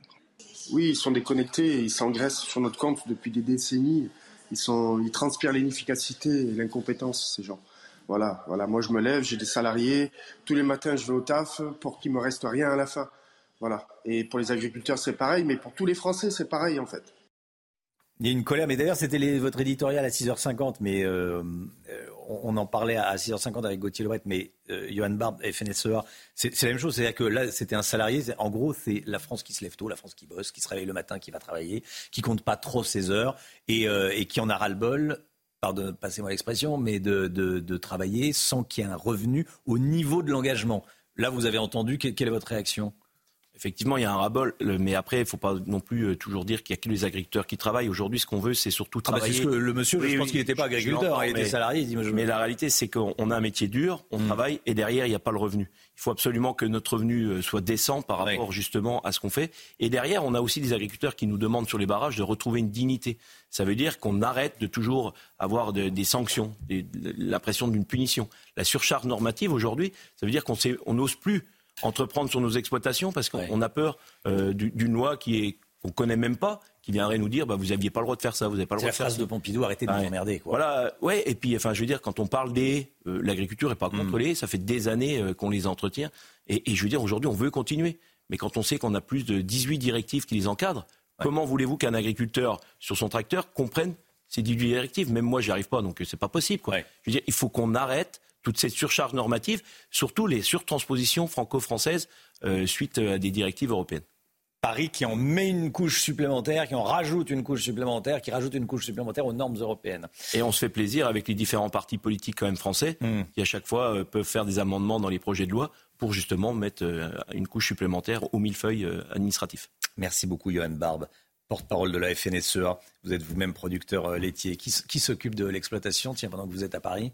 Bah, j'ai la chance d'avoir une exploitation familiale, donc aujourd'hui c'est mes parents qui sont sur l'exploitation avec euh, notre salarié et j'ai un apprenti aussi qui vient donner la main euh, tous les 15 jours. Donc la réalité c'est qu'effectivement nos exploitations, et vous l'avez euh, souvent répété, euh, c'est pas parce qu'on est sur les barrages que la vie s'arrête sur les exploitations. Bah, ça peut pas. Voilà, donc on est présent, mm. on y est à tour de rôle. Aujourd'hui, bah, forcément, c'est mes parents. Et ce soir, quand je rentrerai, bah, c'est moi qui reprendrai. Et, et, voilà, donc ça veut dire qu'on s'organise sur nos exploitations pour justement montrer notre colère, notre détresse et surtout notre détermination. C'est ça qui est important dans ce mouvement. C'est un mouvement qui a démarré euh, avec détermination. Ça veut dire qu'on n'est pas là pour ne rien obtenir. Le message est passé. Merci beaucoup, Johan Barbe. Merci, d'être venu ce matin sur le plateau de la, de la matinale. Le rappel des titres, Chana Lousteau. Le verdict du Conseil constitutionnel sur la loi immigration, il tombera cet après-midi aux alentours de 16h30 après l'adoption du texte le mois dernier. Les sages ont été saisis quatre fois, dont une fois par Emmanuel Macron. Notez qu'Éric Zemmour sera l'invité de Face à l'info avec Christine Kelly ce soir à 19h sur CNews.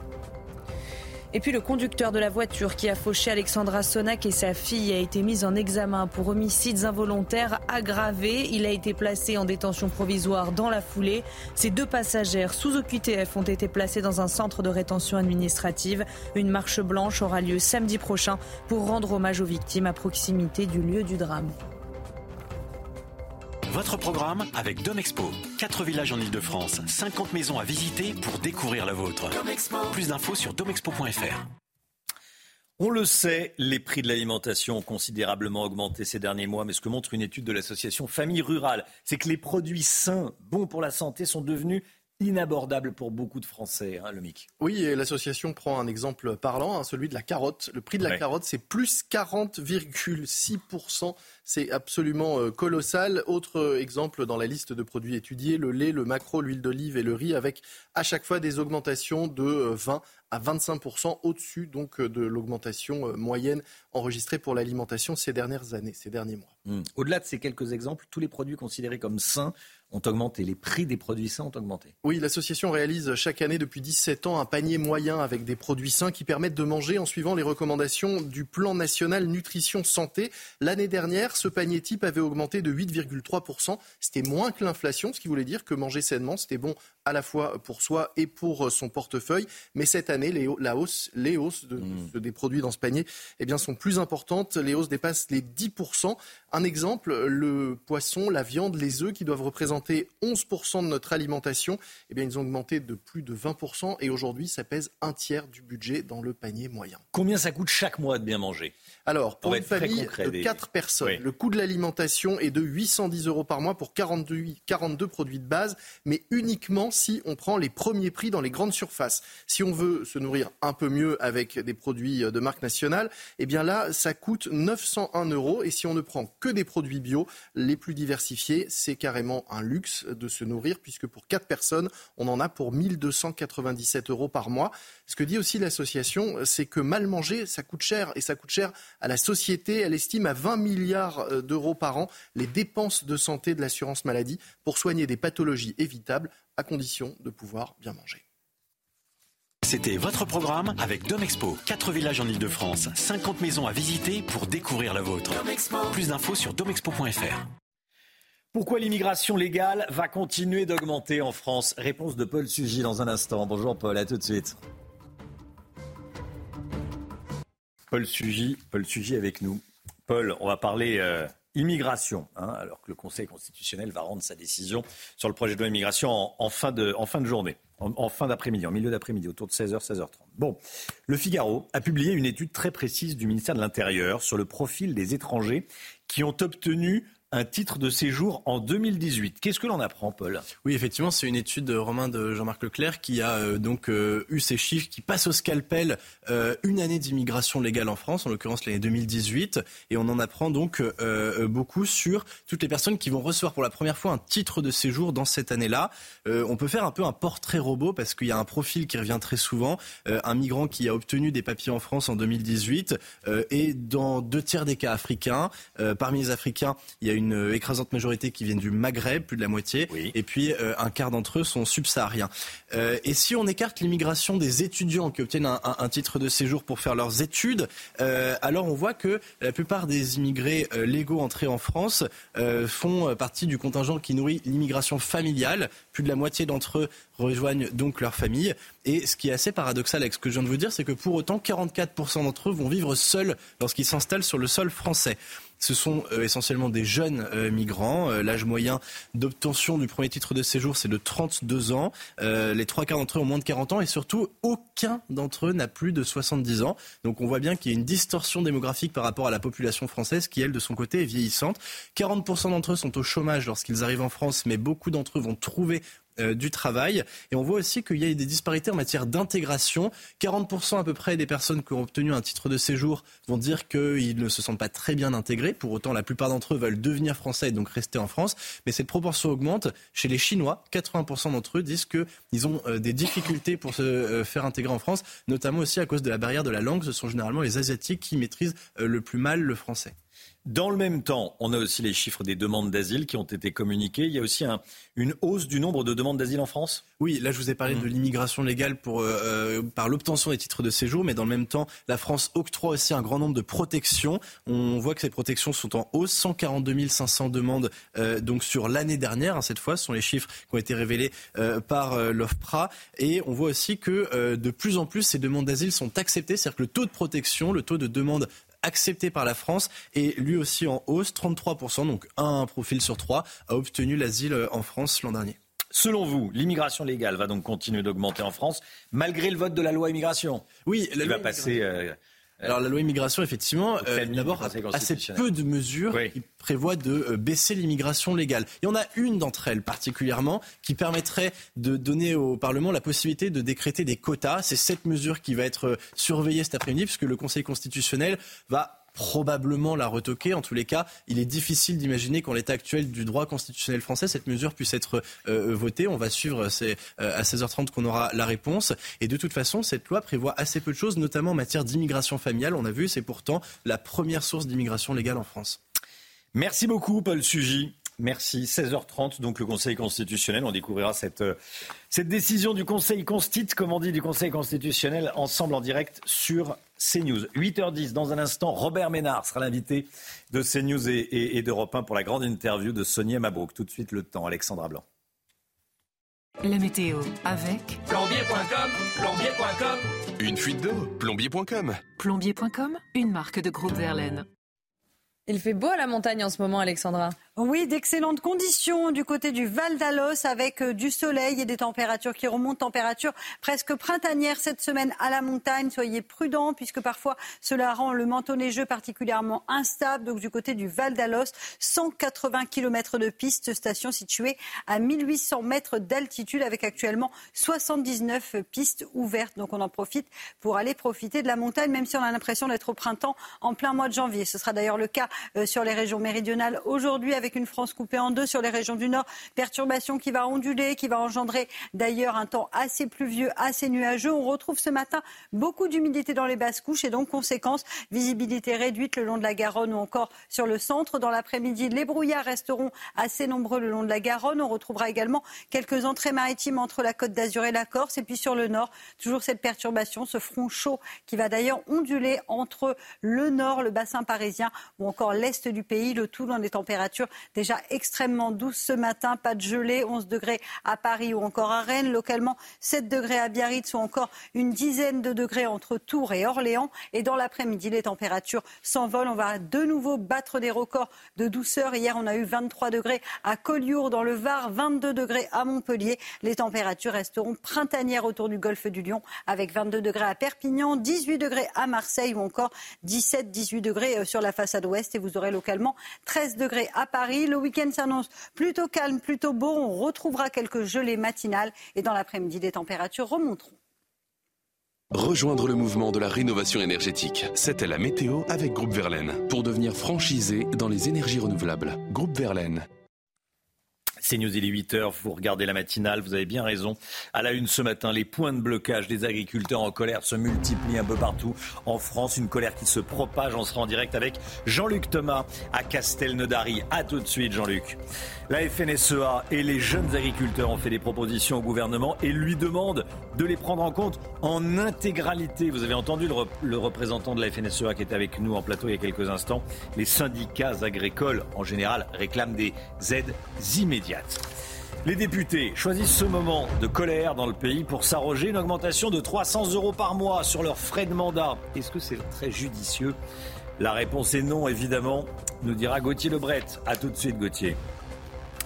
La colère des agriculteurs se propage donc dans tout le pays. Paris est jusqu'ici épargné. L'Île-de-France ne l'est plus. Il y a déjà des, euh, actions en Île-de-France, notamment euh, à l'ouest sur la nationale 12 autour de Montigny-le-Bretonneux. Regardons ensemble la carte des, euh, des, blocages.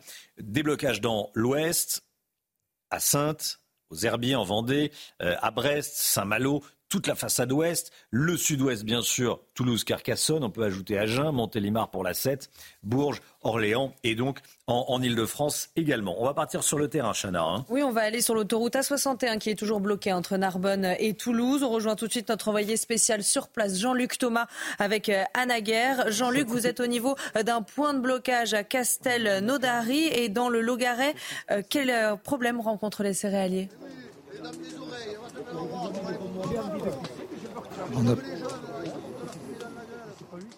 Alors, nous avons un petit souci de technique. Est-ce que Jean-Luc nous entend ou pas euh, Il ne nous entend pas. Voilà, la réponse est très claire. Donc, on va euh, parler du gouvernement qui est attendu de pied ferme hein, par les agriculteurs. Gabriel Attal devrait faire des annonces demain pendant un déplacement. Il va recevoir les ministres de l'Agriculture, de la Transition écologique et de l'économie dans la journée. Réunion prévue également à Bruxelles. Donc il y a une réunion à Paris, il y a une réunion à Bruxelles. Oui, et pour obtenir satisfaction, les agriculteurs, on l'a dit, sont prêts à faire pression sur le gouvernement, quitte à aller jusqu'à la capitale, comme nous l'explique cette productrice de lait rencontrée sur l'A16 dans l'Oise. L'objectif, c'est de mettre la pression et euh, de pouvoir obtenir ce qu'on souhaite obtenir, les revendications qu'on a. Donc euh, s'il faut aller jusque Paris, rentrer dans la capitale, euh, pourquoi pas le faire? Une productrice de lait interrogée par Augustin Donadieu. Elle vend son lait 41 euh, centimes le litre. Elle nous expliquait tout à l'heure euh, que ça lui coûtait plus cher de le produire. Donc euh, vous avez compris, hein, elle perd de l'argent en vendant, en vendant son, son lait. il y a eu cette décision politique. Gauthier Lebret, je voulais qu'on s'y attarde un petit peu. Les frais de mandat des députés augmentent de 300 euros par mois. Décision prise par le bureau de l'Assemblée nationale. Pour suivre l'inflation, nous dit à l'Assemblée, ils vont toucher désormais 5 950 euros pour financer notamment leur permanence et leur déplacement. En pleine fronde des agriculteurs, certains s'interrogent sur le, timing de cette décision. C'est pas très malin, pour être clair. Oui, et l'explication euh, mise en avant, c'est pour lutter contre l'inflation. Les Français ne reçoivent pas 300 euros en plus pour lutter hmm. contre l'inflation. La semaine où on annonce aussi la hausse des prix de l'électricité. Vous avez deux enveloppes quand vous êtes député, plus de 7000 euros bruts, ça c'est votre salaire, votre indemnité, et maintenant quasiment 6 000 euros pour euh, vos frais de mandat, vos déplacements, etc. Ça tombe vraiment pas au bon moment, c'est une décision qui risque de choquer beaucoup de Français. Une autre décision qui provient du Palais Bourbon, de l'Assemblée nationale qui risque de choquer, le refus de faire Une minute de silence pour l'agricultrice de 36 ans, Alexandra, tuée cette semaine sur un barrage. Il y a eu une demande du groupe communiste de faire une minute de silence, soutenue par les Républicains. Refus de, par exemple, Sylvain Maillard, président du groupe Renaissance. Il trouve qu'il faut changer les règles donc pour les minutes de silence. Je rappelle qu'il y avait eu une minute de silence juste au moment de la mort de Naël, tué mmh. par un policier. Il y en avait eu une aussi pour Thomas, tué à Crépole, mais bien après le délai qu'a connu Naël, puisque c'était après neuf jours pour Thomas tué à Crépole. Comment peut-on refuser une minute de silence euh, pour Alexandra Sonac et, sa fille? Comment on peut se dire, tiens, je vais réfléchir, je vais tiens, la bonne décision, c'est de dire non on se, on se pince. Merci beaucoup, Gauthier. Euh, on retourne sur le terrain, retrouver Jean-Luc Thomas, Chana. Hein. Oui, sur l'autoroute A61, où je le disais, euh, l'accès entre Narbonne et Toulouse est toujours bloqué. Jean-Luc, dites-nous quelle est la situation où vous vous trouvez? Eh bien, la, situation euh, euh, sur les autoroutes autour euh, de Toulouse, c'est tout simplement qu'il y a des blocages sur l'ensemble de ces autoroutes parce que les agriculteurs sont fermes. Ils veulent vraiment avoir des décisions concrètes qui soient prises par le gouvernement parce qu'ils ne comprennent pas tous les contrôles qu'ils doivent subir chaque, chaque fois qu'il y a un changement de Et euh, également ici, sur ce territoire entre Haute-Garonne et Aude, le Lauragais, où il y a des petits euh, céréaliers, eh bien, on leur impose des normes que l'on peut voir euh, sur des grandes régions comme, comme la Bosse. Et même un agriculteur me disait tout à l'heure que ce qui était vrai dans la région de Nîmes, qui est aussi en Occitanie, n'était pas la même qu'ici. Et donc, ils sont contre ces normes, contre les problèmes pour stocker l'eau. Et puis euh, aussi, ils ne comprennent pas que l'on puisse importer euh, des céréales, par exemple, avec des OGM, des OGM qui sont interdits euh, en France et souvent importés d'Amérique du Sud, voire même de l'Espagne qui est toute proche. Jean-Luc Thomas en duplex de Castelnaudary. Merci beaucoup, Jean-Luc. Il est 8h06. Restez bien avec nous. Dans un instant, le point de vue de Robert Ménard sur ce qui est en train de se passer en France. Le maire de Béziers qui sera dans quelques minutes l'invité de Sonia Mabrouk pour la grande interview, grande interview sur CNews et sur Europe 1. A tout de suite. C'est News, il est 8h12. Merci d'être avec nous. Tout de suite, c'est la grande interview de Sonia Mabrouk. Sonia qui reçoit ce matin Robert Ménard, le maire de Béziers. La grande interview, c'est tout de suite sur CNews et sur Europe 1. Et place donc à la grande interview sur euh, CNews et Europe 1. Bienvenue et bonjour Robert Ménard. Bonjour. Merci de votre présence. Vous êtes le, maire de Béziers. Robert Ménard, avant d'évoquer l'ampleur de la colère des agriculteurs, de quelle France parlons-nous? Est-ce que vous pourriez nous décrire ce matin sur Europe 1 et sur CNews la France des agriculteurs et de leur soutien?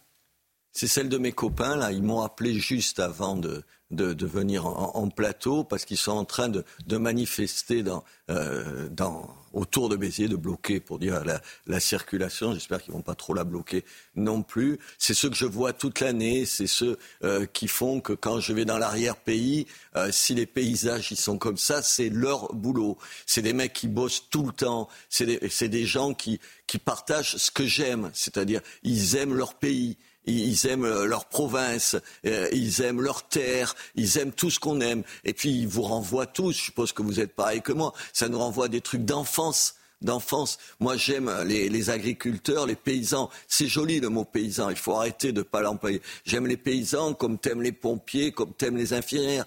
Un, ils te nourrissent, les autres, ils te soignent. Les autres, quand t'as une merde, c'est quand même eux les pompiers que tu vas chercher. C'est cette France-là. C'est cette France qui, qui, qui est celle de toujours d'une certaine façon. Et vous savez, les hommes politiques, ils, se trompent sur ça. Ils vous disent, ouais, ils sont 400 000. Oui, ils sont 400 000. Ils sont 400 000.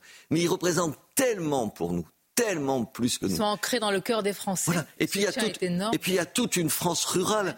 Moi, à Béziers, on a 80 000 habitants et tout l'arrière-pays, c'est des petits villages. Mais comment faut-il leur parler, Robert Ménard? On va parler dans quelques instants des mesures éventuelles annoncées demain par le Premier ministre. Mais comment il faut parler à cette France-là? Il faut les écouter, madame.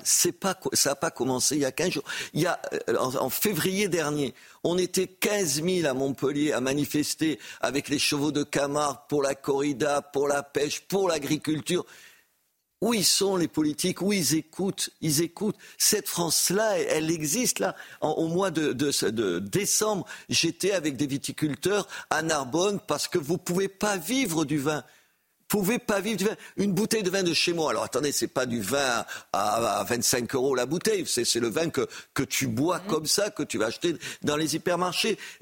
mon copain Martial Bory me disait, regarde cette bouteille, on me donne 70 centimes pour le vin à l'intérieur. Tout le reste, c'est autre chose. Il me disait comment tu veux que je vive, comment ma cave coopérative peut vivre de ça? Il faut les écouter, il faut juste les écouter. Écouter. Mais pourquoi on les a pas écoutés? Parce qu'on connaît leurs revendications. Vous, pensez qu'il y a qu'il y a, comment dire, une France moins, moins bien lotie qu'une autre. Je ne veux pas opposer, mais une France des, parce que, des, parce que, quartiers des banlieues plus Parce qu'on passe sa vie, y compris dans les médias, à parler que des banlieues. C'est plus facile de vivre dans une banlieue du 93 que de vivre dans le fin fond de la Lozère ou de la ou de l'Aveyron. Vous plaisantez. C'est plus facile. Mais bien sûr, parce que vous avez plus d'attention, parce que tous les médias courent dès qu'il y a un problème. Vous allez voir les problèmes au fin fond de la Lozère. Vous allez dans l'Aubrac pour savoir les conséquences du changement climatique. Aucun, jamais, jamais, jamais, jamais. C'est ça, ils en peuvent plus de ça. Il y a toute une partie de cette France qui est ignorée, ignorée. Mais c'est pas ignorée que de Paris, ignorée de Montpellier, ignorée de Toulouse, ignorée de Nice, des grandes villes. Vous avez deux pays ici. Je ne comprends pas qu'on ne le comprenne pas. Je ne comprends pas. Et attendez, ça va de, du Rassemblement national à la France insoumise en passant par tous les autres. Ah bon, ça va, ça, ça Mais bien sûr. Politique, parce que là, vous avez vu Robert Ménard, tous les responsables politiques au chevet, comme on dit, des agriculteurs, et chacun qui se dit, je suis leur porte-voix, leur porte-parole. Il n'y a pas, selon vous, euh, quelqu'un qui capte davantage leurs doléances je ne vais pas leur reprocher d'aller auprès des, des, des agriculteurs. S'ils n'y allaient pas, vous, seriez la première à dire mais qu'est-ce qu'ils foutent? Ils vont pas sur les barrages. Le Premier ministre qui accuse le Rassemblement national de récupération politicienne et de surfer sur les colères. Ah, et, et, eux, qu'est-ce qu'ils font? Ils l'ont découvert, la, la, colère. Ils se sont débrouillés euh, pour, la, pour la calmer. Euh, euh, sur, sur le gasoil qu'ils mettent dans les, dans les tracteurs, ils ne se sont pas entendus pour baisser les taxes, enfin les, les, les franchises. Enfin, attendez, euh, je veux bien qu'on donne des leçons. C'est vrai que quand tu vois Jordan Bardella, tu es pas sûr que ce soit un spécialiste de, de, de, l'agriculture. Est-ce qu'il a fait son boulot au, au, Parlement européen? C'est la bonne question qu'il faut lui poser. C'est intéressant parce qu'on parlait de ce, euh, de ce gouvernement comme étant, euh, en tout cas, c'est la Start-up Nation. Est-ce que la Start-up Nation, je ne dis pas qu'elle ne comprend pas ces revendications, mais est-ce qu'elle peut entendre et comprendre le pays profond? Je ne sais pas, je vais voir le choix des mots, le choix ah, des mots. Mais bien sûr, Autant que les actes. Mais oui, il faut parler aux gens. D'abord, vous leur parlez au cœur. Attendez, moi, je les connais les viticulteurs chez moi, je les vois toute l'année. Euh, mes, mes copains qui manifestent ce matin, ils sont en train sur leur tracteur là pendant qu'on parle. En ce moment, d'abord, il a envie que tu que tu le touches, que tu lui dises que tu as compris ce qu'il est, ce qu'il représente et tout. Et d'abord, il y a ça. Vous savez, les mots, le choix des attitudes et tout, c'est pas un supplément d'âme, c'est le cœur de ce qu'on peut faire. D'abord parce que c'est parce que c'est très compliqué, parce qu'il n'y a pas de baguette magique. Au moins, il vaut mieux dire je ne vais pas tout régler. Personne ne va régler tous les problèmes des agriculteurs tout de suite. Là, je vous le dis tout de suite, c'est des conneries. Le premier qui vous dit ça. Mais au moins, tu es, en empathie, en empathie avec eux. On a une classe politique qui est. Regardez, moi, ça m'a sauté toujours aux yeux. tous les candidats sérieux aux élections présidentielles, ils sont tous parisiens ou ils vivent à Paris ce pays, il n'y a pas un... Parlez, et aussi dans le gouvernement, qui euh, en partie sont des élus franciliens et qui ne couvrent pas, la partie attendez, euh, il, y a toute une partie du pays. Il y a toute une partie de la France. Encore une fois, il y a un tiers des Français qui vivent dans des villes, dans des villes, dans des agglomérations, dans des villages de moins de 10 000 habitants. Et ils n'existent pas, cela la ruralité, leurs soucis. Regardez les réflexes des agriculteurs. Tu as des abrutis d'écolos qui en font des monstres, qui polluent, qui aiment pas les animaux, tu vois. Vous diriez que les agriculteurs sont les premiers écologistes parce qu'ils connaissent bien nos pays. vous, le diriez ainsi Ce sont les premiers écologistes Quand vous vous promenez, moi je me promène dans les pays, qui, qui entretient les champs Les écolos euh, de, de Montpellier ou de Paris ou l'agriculteur qui est là à travailler tous les jours Enfin, tu plaisantes. Je veux dire, les autres, ils font rien. Et en plus, ils nous pourrissent la vie. Il y a des problèmes d'eau. Tu veux faire une retenue d'eau? Nous, on a besoin de retenue d'eau pour les agriculteurs. Comment ils font l'été s'il n'y a pas d'eau? Et t'as 20 mecs qui arrivent comme ça, qui savent tout et qui t'empêchent de le faire. Et comme les pouvoirs publics, ils tremblent à l'idée de dire un mot sur l'écologie. Aujourd'hui, il faut te prosterner devant le discours écologique, dans ce qu'il a de plus rude, dur, euh, sectaire, idéologique. Vous parlez de l'écologisme. De, l'écologie, enfin de nos écologistes. Tenez, on a les pires écologistes d'Europe en plus, nous. Même les Allemands, ils sont quand même un peu, un peu moins timbrés que les nôtres. Vous les entendez, ce qu'ils vous disent. Et aujourd'hui, tu peux pas faire du en même temps. C'est ça le problème de M. Attal. C'est que sur ce qui se passe là, tu peux pas dire à la fois oui, oui, on aime beaucoup les, agriculteurs, ils sont les gens importants, mais on ne veut pas se fâcher avec les écolos. C'est pas possible. Donc il faut trancher, il faut faire un choix. Il y a des choix à mais faire. Robert Ménard, est-ce que le, est-ce que comment dire, le cœur de, la décision est encore euh, en France? Est-ce qu'on a la souveraineté, la capacité de ah. décider sur ces sujets, ou est-ce que, comme beaucoup le disent, ils se sont succédés ici même à votre place, la faute est à l'Europe? Ah mais attendez, oui et non. Ça m'exaspère, vous savez pourquoi? Oui, bien sûr qu'ils en rajoutent les Européens. Mais en même temps, la PAC, la, PAC, la, politique agricole commune, heureusement qu'on l'a quand même juste plus de 9 milliards par an pour la France. Donc il faut juste s'éviter les... C'est tellement facile d'avoir un, bouc émissaire, euh, et de ne pas prendre les respects. Je vais vous dire, donner un chiffre. Moi, je ne suis pas spécialiste des problèmes agricoles, donc je ne vais pas aller sur des terrains que je ne connais pas. Le Code rural, hmm. en 1965, il fait 700 pages, un peu plus de 700 pages. Aujourd'hui, il fait 3000 pages. Les types, ils sont submergés par ça. Ils remplissent des papiers à longueur de temps. Alors ça, évidemment, c'est Bruxelles. Mais c'est pas que Bruxelles. On n'a pas besoin, l'administration française, pour être plus bureaucratique que l'administration bruxelloise. Il faut arrêter de trouver cette excuse-là. Et puis, attendez, moi, je suis parfois pour plus d'Europe. Je vais vous donner un exemple. Plus d'Europe. Euh, je suis. Mais quelle Europe? Mais je vais vous donner un, exemple pour que ça reste concret. Aujourd'hui, moi, je ne suis pas à 80 km de la frontière espagnole. Béziers, à 80 km.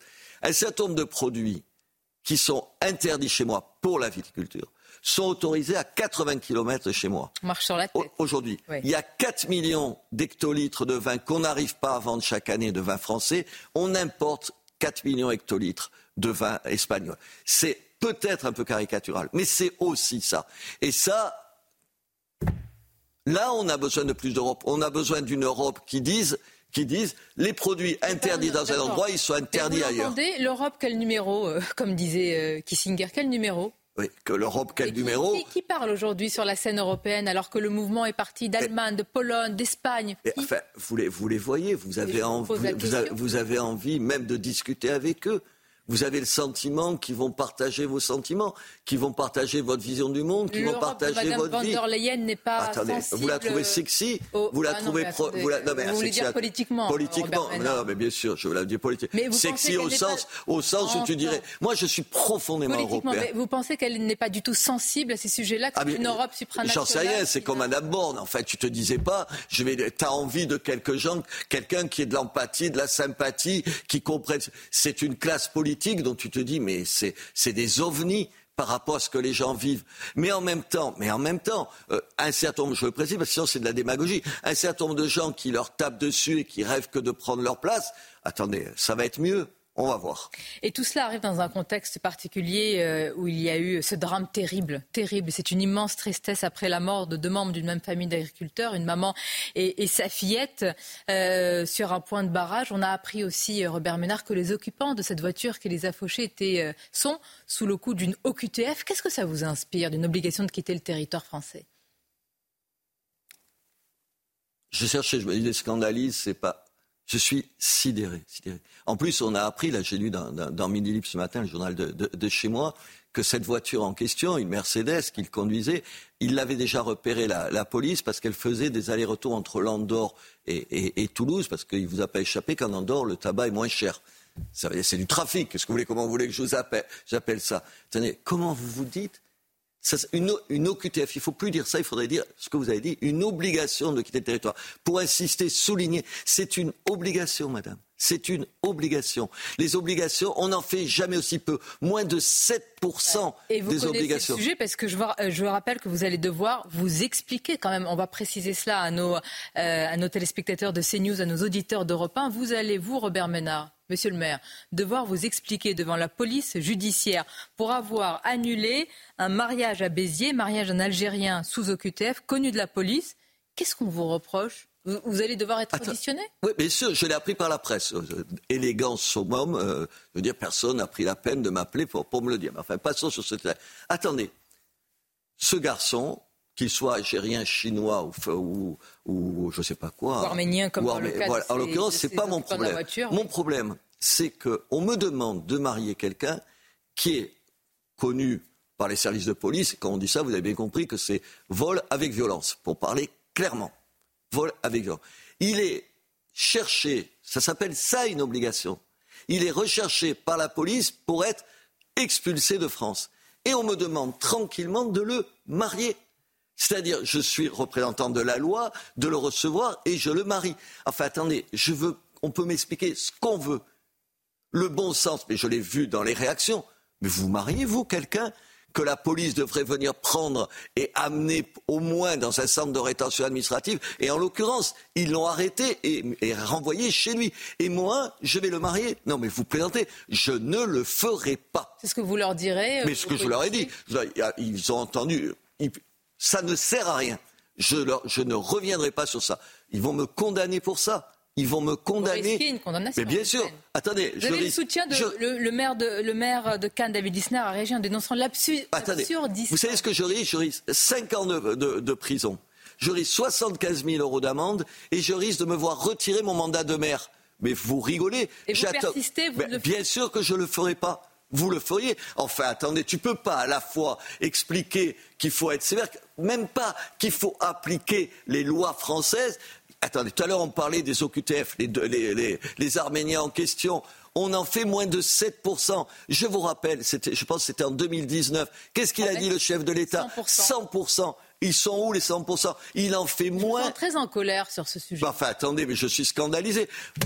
Comment vous réagissez Ces gens-là qui conduisaient cette voiture euh, et qui ont tué cette maman et sa fille, ils ne devraient pas être en France. C'est aussi bête que ça. Je ne dis pas qu'ils l'ont fait volontairement. Évidemment pas. Ils ne devraient pas être en France. Ils le sont parce qu'on n'applique pas la loi française. Moi, je ne demande pas qu'on fasse la révolution. Vous savez, si déjà on arrêtait de faire des lois. On appliquait les lois. Tout à l'heure, je parlais du, code rural qui explose.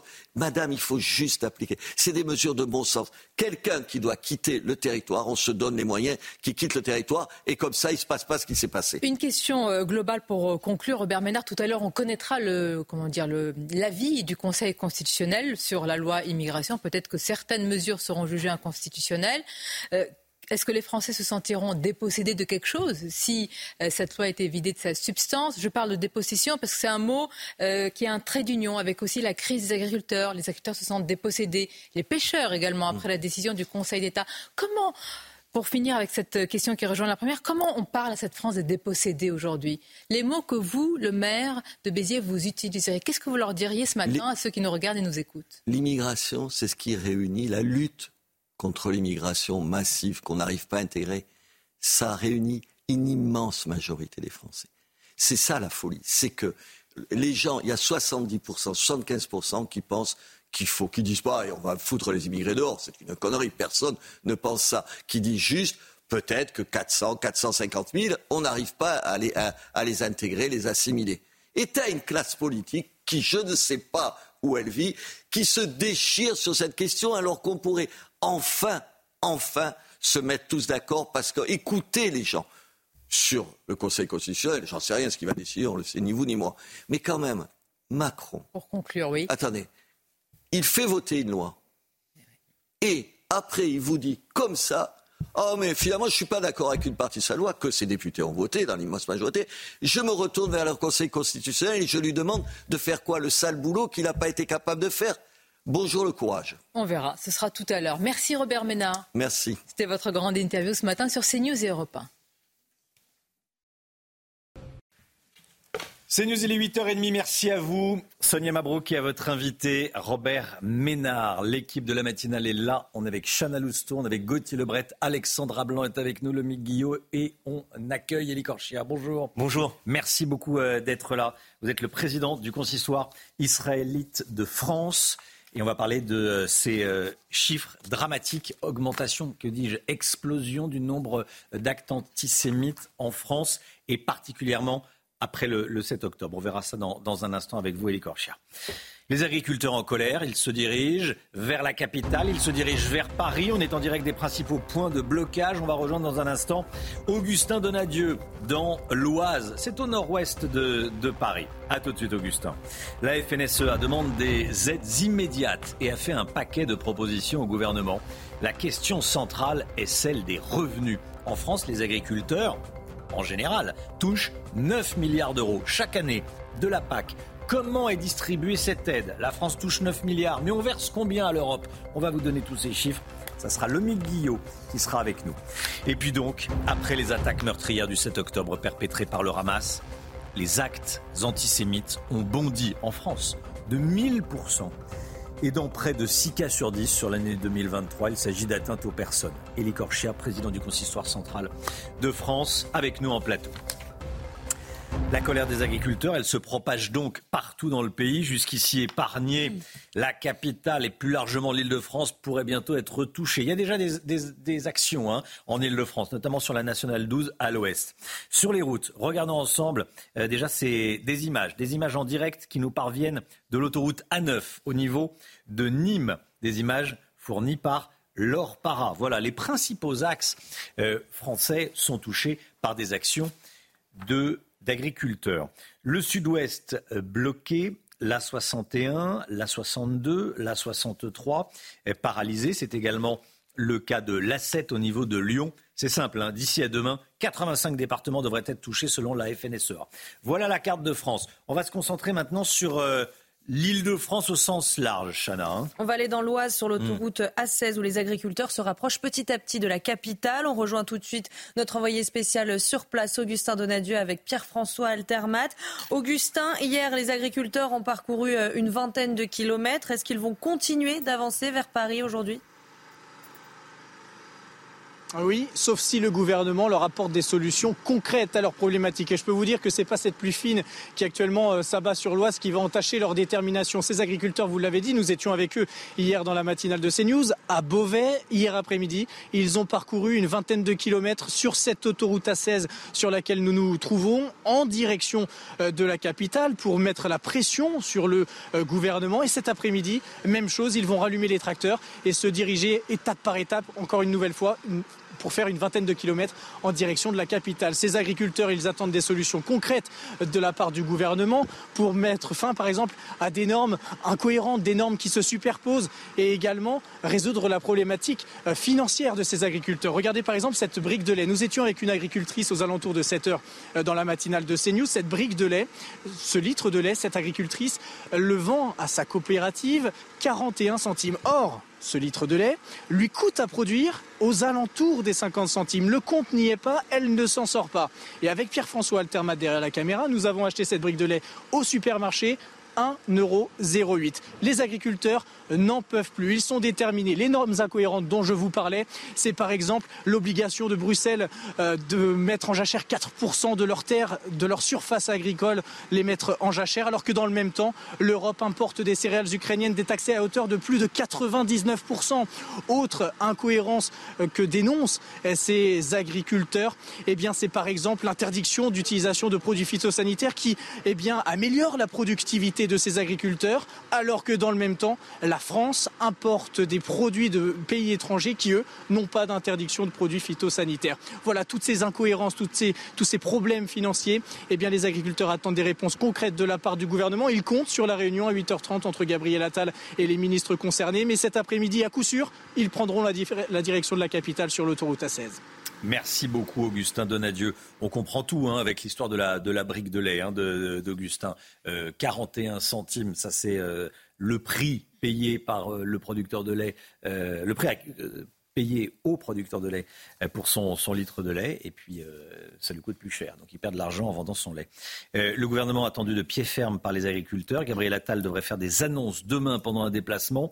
Il va recevoir les ministres de l'Agriculture de la transition écologique et de l'économie dans la journée d'aujourd'hui. Il y a également une réunion prévue à Bruxelles. Donc réunion à Matignon, réunion à Bruxelles. Alors en attendant euh, ces réunions, on va faire le point sur les revendications de la FNSEA et des jeunes agriculteurs avec Adrien Spiteri. Du nord au sud-ouest de la France, les agriculteurs se mobilisent sur les routes et leurs revendications sont nombreuses. La FNSEA et les jeunes agriculteurs ont publié hier une synthèse de leurs demandes. Elle repose sur trois axes prioritaires. Retrouver une certaine dignité par rapport au métier, une certaine attente. Ensuite, il y, a, toute une partie, bien sûr, de la juste rémunération hein, euh, du prix. Et puis la nécessité euh, d'avoir les moyens euh, de pouvoir faire vivre son exploitation et de la développer. À court terme, les deux syndicats veulent notamment un respect absolu des lois Egalim. Son but, protéger les revenus des agriculteurs face aux industriels de l'agroalimentaire, pas toujours respectés. Autre demande, le paiement de toutes les aides de politique agricole commune européenne qui tardent à arriver. Des aides aussi pour les secteurs les plus en crise comme la viticulture et l'agriculture biologique. Mais aussi une accélération des projets de stockage de l'eau. Les professionnels du secteur pointent également du doigt le Green Deal ou pacte vert européen, dont l'objectif est de réduire les émissions de gaz à effet de serre. Enfin, ils réclament un choc de simplification. Des normes qui soient adaptées au métier de l'agriculteur, à ses contraintes, et pas des normes qui le mettent en difficulté dans son métier. Si ces mesures ne sont pas appliquées, les syndicats assurent que le mouvement de contestation pourrait s'inscrire dans la durée.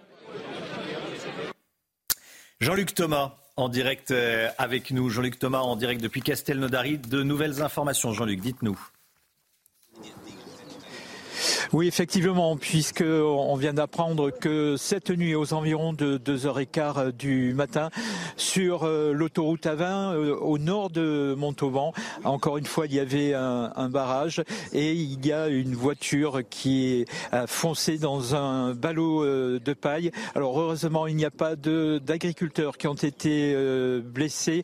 seulement les deux passagers de cette voiture, puisqu'il y avait trois personnes dans la voiture, ont été légèrement euh, blessés, mais l'on voit que ça devient euh, euh, finalement relativement dangereux quand les personnes eh bien, prennent les voies qui sont pourtant matérialisées comme quoi il ne faut pas circuler. Et on a effectivement évité une nouvelle fois un drame cette nuit à Montauban, comme il y a eu la semaine, enfin il y a quelques jours à Pamiers, et là où malheureusement il y avait eu deux morts. Et euh, il faut vraiment dire euh, aux automobilistes de ne pas utiliser les voies qui sont marquées route barrée ou quand il y a euh, des plots de sécurité. On a réellement évité un nouveau drame cette nuit à Montauban.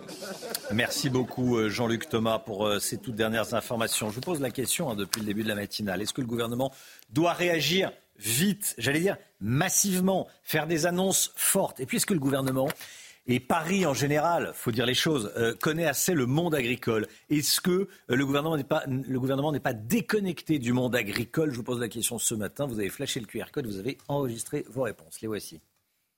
Oui, déconnexion totale de l'Europe, totale. Ces gens-là, assis sur leur bureau, assis sur la chaise de leur bureau, ne voient que la théorie. Et la théorie, en nature, ne peut pas suivre. C'est impossible.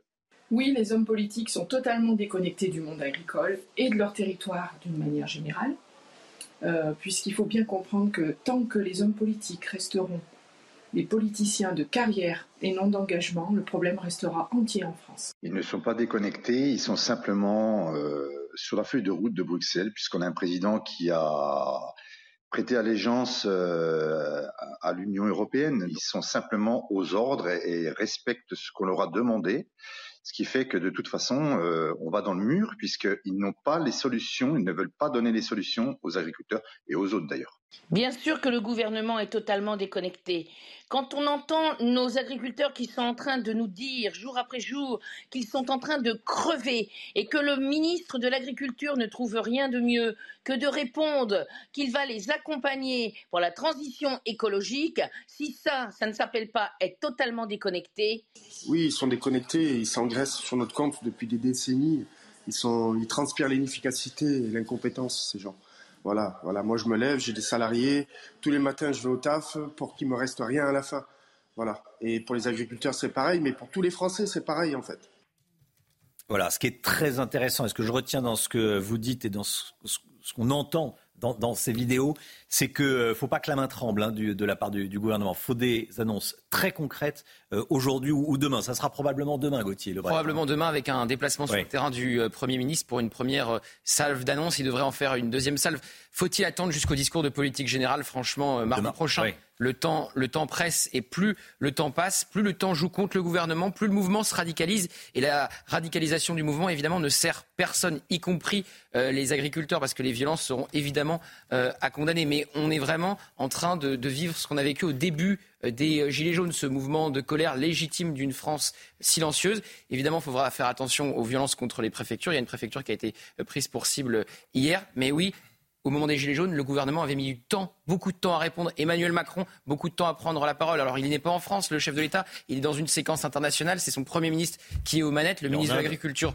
aussi. Et puis après, il sera ce week-end, il va partir ensuite en Suède. Donc, il est dans une séquence internationale. Mais il faut évidemment des réponses rapides face à la détresse de ces agriculteurs qui ne peuvent même pas vivre de leur, de cinquantaine d'heures de travail euh, par semaine. Emmanuel Macron en Inde, puis en Suède. Absolument.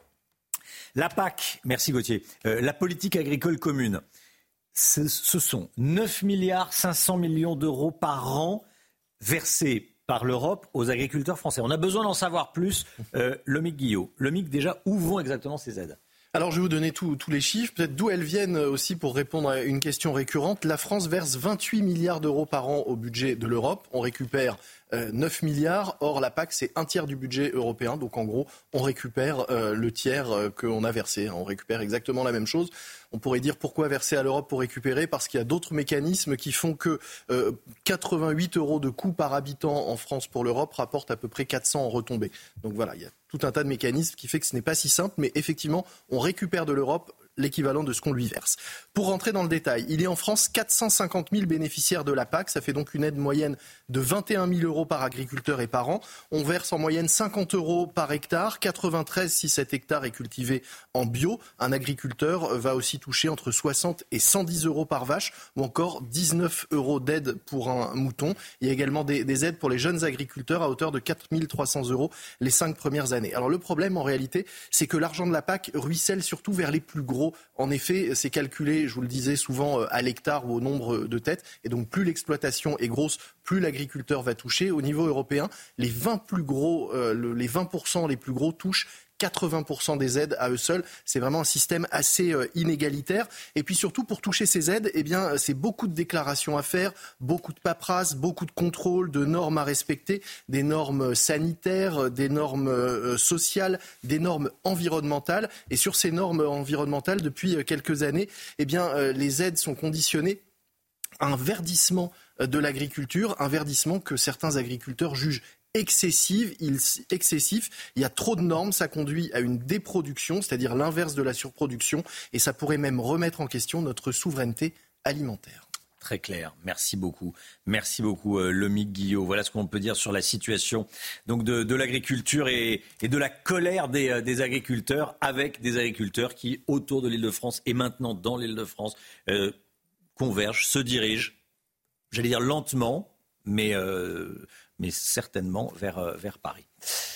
On va parler à présent de cette information tombée euh, hier soir. Les chiffres de l'antisémitisme en France en 2023. On est avec vous, Elie Corchia. Bonjour, Elie Corchia. Merci d'être avec nous. Vous êtes président du Consistoire central de France.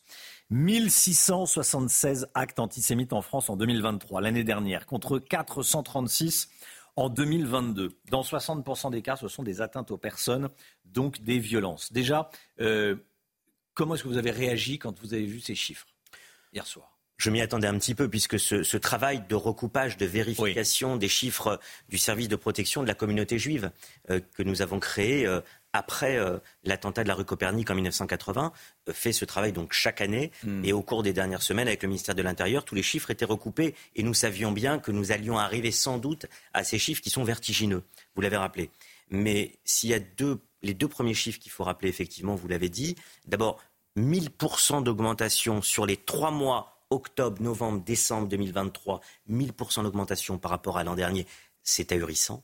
Et le deuxième chiffre, c'est sur l'année 2023 tout entière, on a quand même plus de 300% d'augmentation sur les années précédentes. Et un dernier chiffre que je vous donne quand même, sur les trois mois dont on parle après le 7 octobre, Et alors qu'on aurait pu se dire, euh, c'est après la riposte d'Israël attaqué euh, sur son pays par les actes terroristes du Hamas, lorsqu'il y a eu l'attaque à Gaza ou la contre-attaque, on va dire, euh, sur la bande de Gaza, qu'il y a eu plus d'actes antisémites. En France, pas du tout. Dès le 7 octobre, dès que des juifs ont été tués en Israël, ce plus grand massacre en Israël depuis plus de 50 ans, c'est le jour même quasiment que nous avons vu, et les chiffres maintenant sont précis, que nous avons vu l'augmentation des actes antisémites. Donc ça, c'est la première chose qu'il faut se dire, c'est qu'en trois mois, on a eu quasiment le même, nombre d'actes antisémites que sur les trois dernières années. Et, le deuxième chiffre, vous l'avez rappelé, c'est que 60% de ces actes correspondent à des attaques des attaques aux personnes. Donc ce sont des insultes, ce sont des menaces, parfois même des menaces de mort, et évidemment des violences. Le 7 octobre, euh, les Israéliens donc des juifs sont victimes d'actes terroristes, sont victimes. C'est-à-dire, généralement, la nature humaine fait qu'on est du côté des victimes. Euh, et là, non, c'est ce que vous nous dites. Euh, explosion du nombre d'actes antisémites à partir du 7 octobre. Est-ce que ce n'est pas là la quintessence de l'antisémitisme? C'est une des raisons.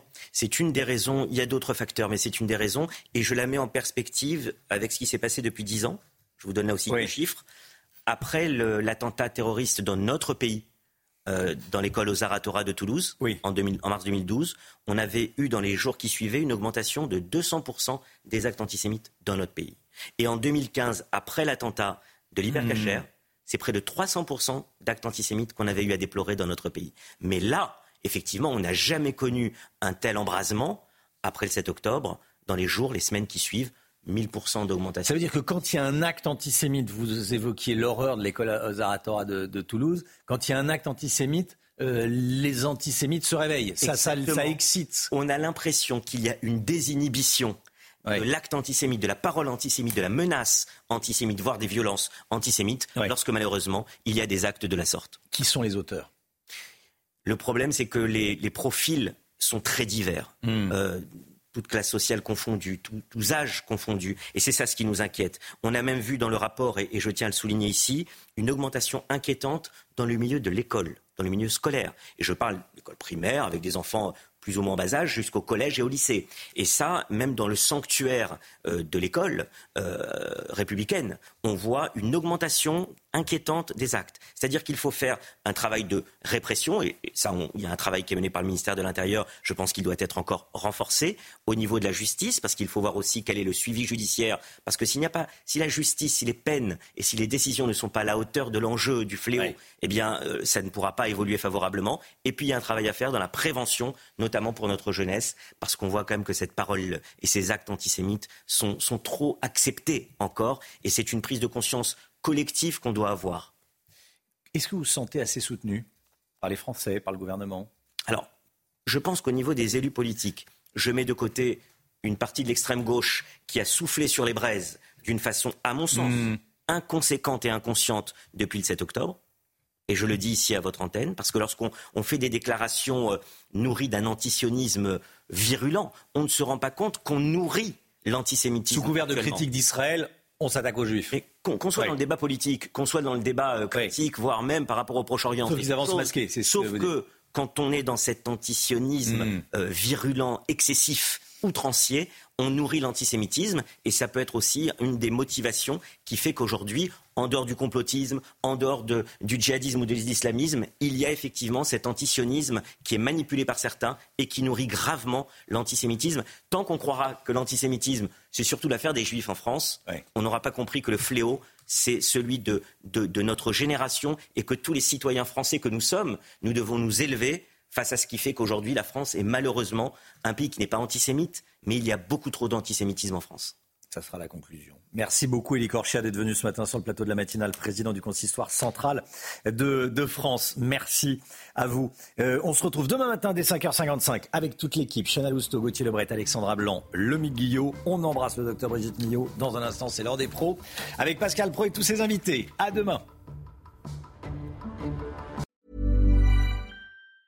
Planning for your next trip? Elevate your travel style with Quince. Quince has all the jet setting essentials you'll want for your next getaway, like European linen, premium luggage options, buttery soft Italian leather bags, and so much more. And it's all priced at 50 to 80% less than similar brands. Plus, Quince only works with factories that use safe and ethical manufacturing practices. Pack your bags with high-quality essentials you'll be wearing for vacations to come with Quince. Go to quince.com slash trip for free shipping and 365-day returns.